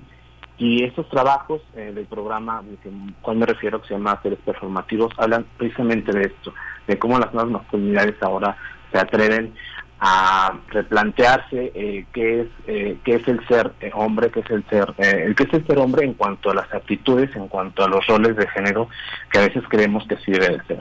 Nosotros creemos más bien eh, que la gente, o más bien presentar un programa que pueda evidenciar que, que lo masculino y lo femenino a estas alturas, en este, en este mundo contemporáneo, eh, no se limita nada más a los antiguos roles de género. Sí. Pues muchas gracias a ambos, Jonathan Martel, eh, Magali Olivera. Por favor, por último, cuéntenos dónde podemos encontrar la información de las proyecciones, las funciones, los horarios, los lugares, también eh, cómo nos acercamos a Filmin Latino. Vaya, vamos a ver, hay una selección de este festival. En un minutito que nos puedas contar, Magali. Sí, claro, nuestras redes sociales son Cinema Queer MX, tanto en Facebook como en Instagram. En Twitter, bueno, ex es Cinema Queer MX de igual manera, pero con un guion bajo al final. Y nuestro sitio web Cinema Queer MX. Ahí pueden ver toda la programación, estamos actualizando actividades, demás, todo lo van a poder ver al momento. Y también... Eh, Filmin Latino, discúlpame. En Filmin Latino, que desde el 15 al 17 de octubre, pueden entrar gratuitamente desde cualquier espacio de la República Mexicana y nada más tienen que hacer una cuenta y las funciones que vamos a tener ahí son de acceso libre. Entonces, pues aprovechen para ver estos programas porque además justo van a ser programas de cortometrajes y un largometraje que van a poder ver ahí. Va muy recomendado todo el programa que está ahí. Hay conferencias, tú vas a estar el viernes en, eh, en el Centro Cultural España, hay otra en Querétaro, hay otra en Mérida. ¿no? Así es, son unos talleres que vamos a dar. En Ciudad de México este viernes empezamos con el primero, Querétaro y Morelia tenemos, eh, y Mérida tenemos el último, sí. Pues muchas gracias a ambos. Gracias, Gracias eh, Magali. Olivera. A ustedes, eh, Jonathan Martel, coordinador operativo de Cinema Queer, Magali Olivera, editora y coordinadora de actividades académicas en este festival que empieza hoy. Así es que están turbo con esto. Empieza hoy y hasta el 17 de octubre en todas estas sedes que hemos comentado. No se lo pierdan. La gente de Querétaro, de Mérida, de Morelia, de Ciudad de México y para todo el mundo a través también de, eh, de Filming Latino. Acérquense a la página electrónica cinemaqueer.com cinemaqueermx.org. Gracias a ambos. Nosotros vamos con música a cargo de la bruja de Texcoco con Rubén Albarrán. Esta canción, Hormiga Colorada.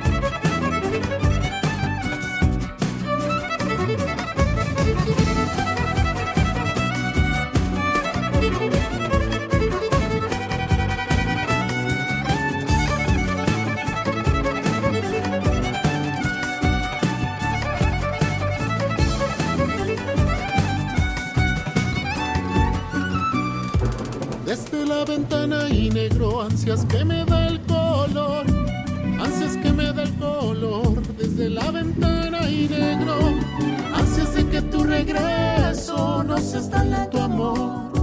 Solo me queda el recuerdo del sonido de tu voz. He de hacerte ya un amarre y que regreses aquí. Y que regreses aquí. He de hacerte ya un amarre no te conozco, ni siquiera hablo de ti.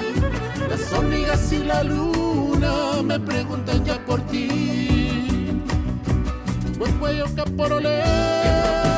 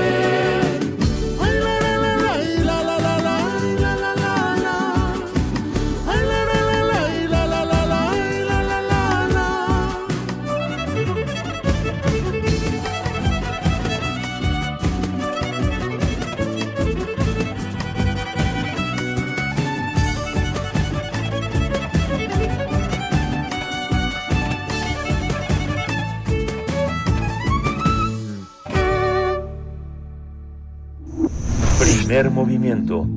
Hacemos comunidad con tus postales sonoras. Envíalas a primermovimientounam.gmail.com El crisol de la química.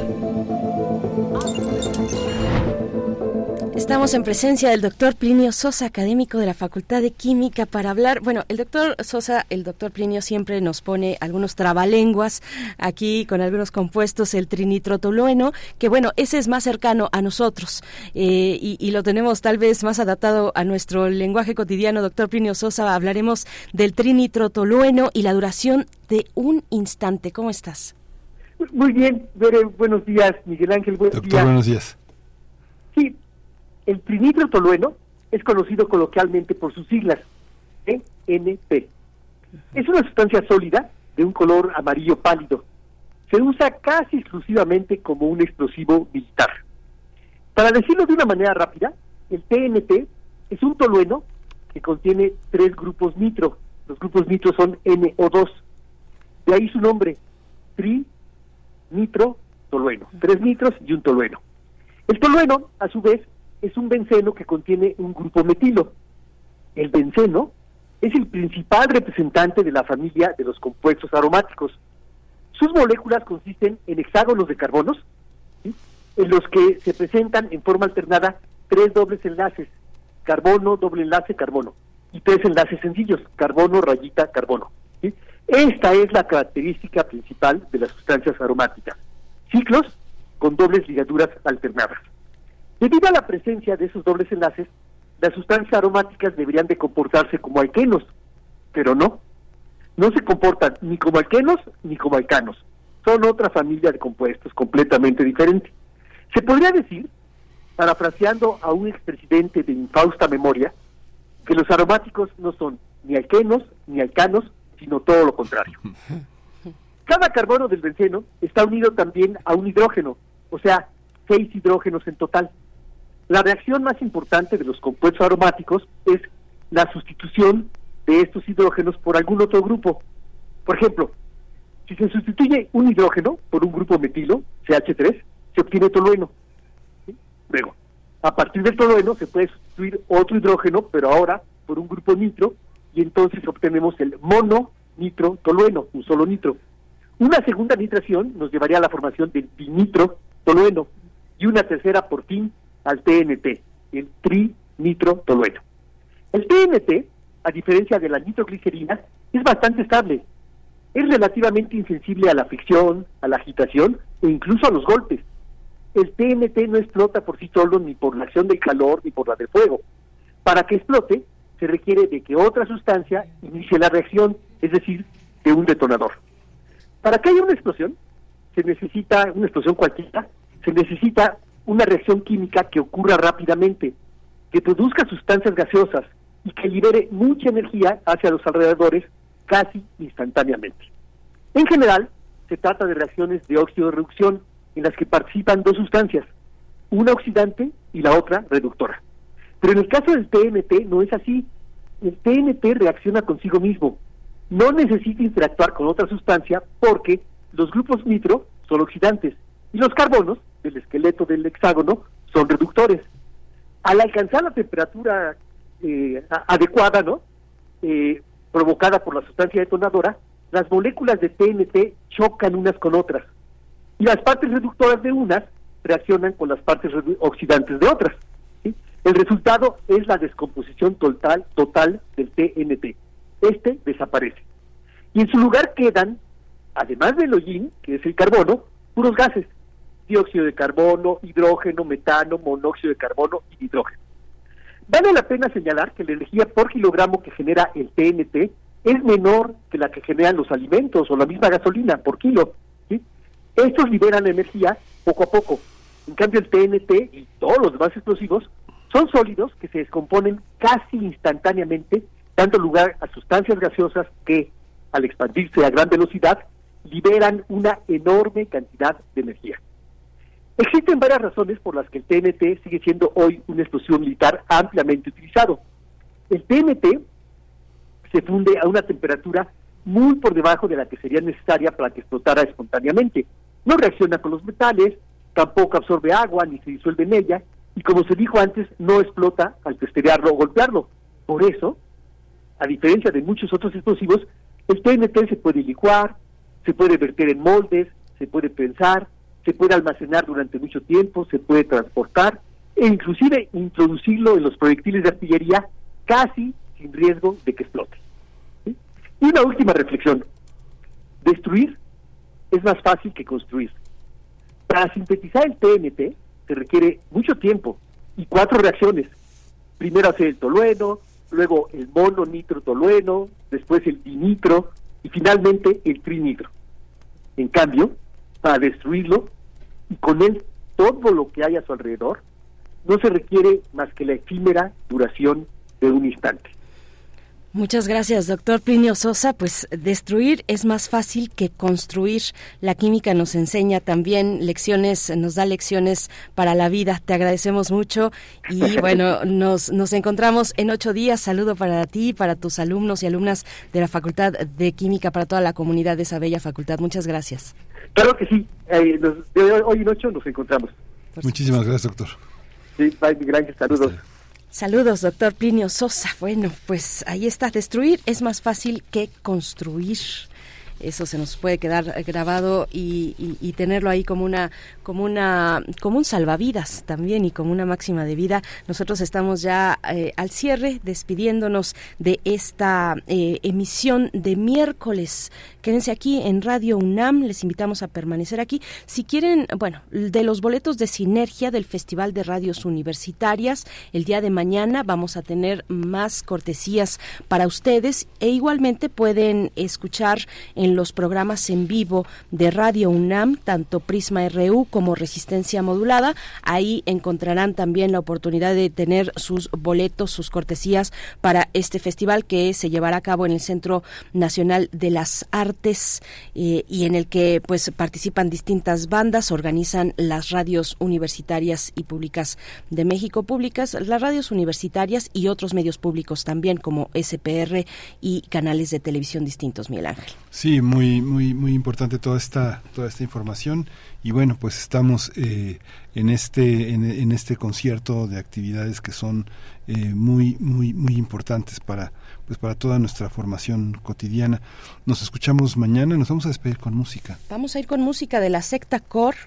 Hoy andamos muy escaseros. Rodrigo Aguilar levanta las manos y dice, claro que sí, estamos escaseros esta mañana de miércoles. Ser fuertes, ser fuertes eh, para la canción de Secta Core con la que cerramos esta, esta edición. Mm, 9 con 56 minutos. Gracias al equipo, gracias Miguel Ángel. Nos Gracias, vamos. Nos vamos, esto fue el primer movimiento. El mundo desde la universidad.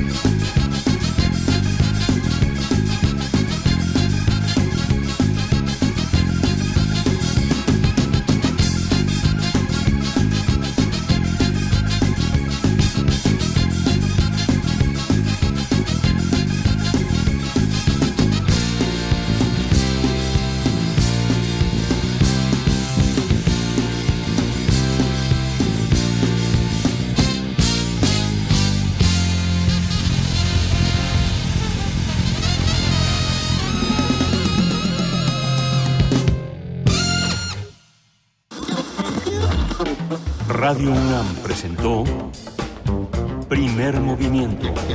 El mundo desde la universidad. Con Berenice Camacho y Miguel Ángel Gemain en la conducción. Rodrigo Aguilar y Violeta Berber, producción. Antonio Quijano y Patricia Zavala, noticias. Miriam Trejo, coordinación de invitados. Tamara Quirós, redes sociales. Arturo González, operación técnica. Locución, Tessa Uribe y Juan Staca. Quédate en sintonía con Radio UNAM. Experiencia sonora.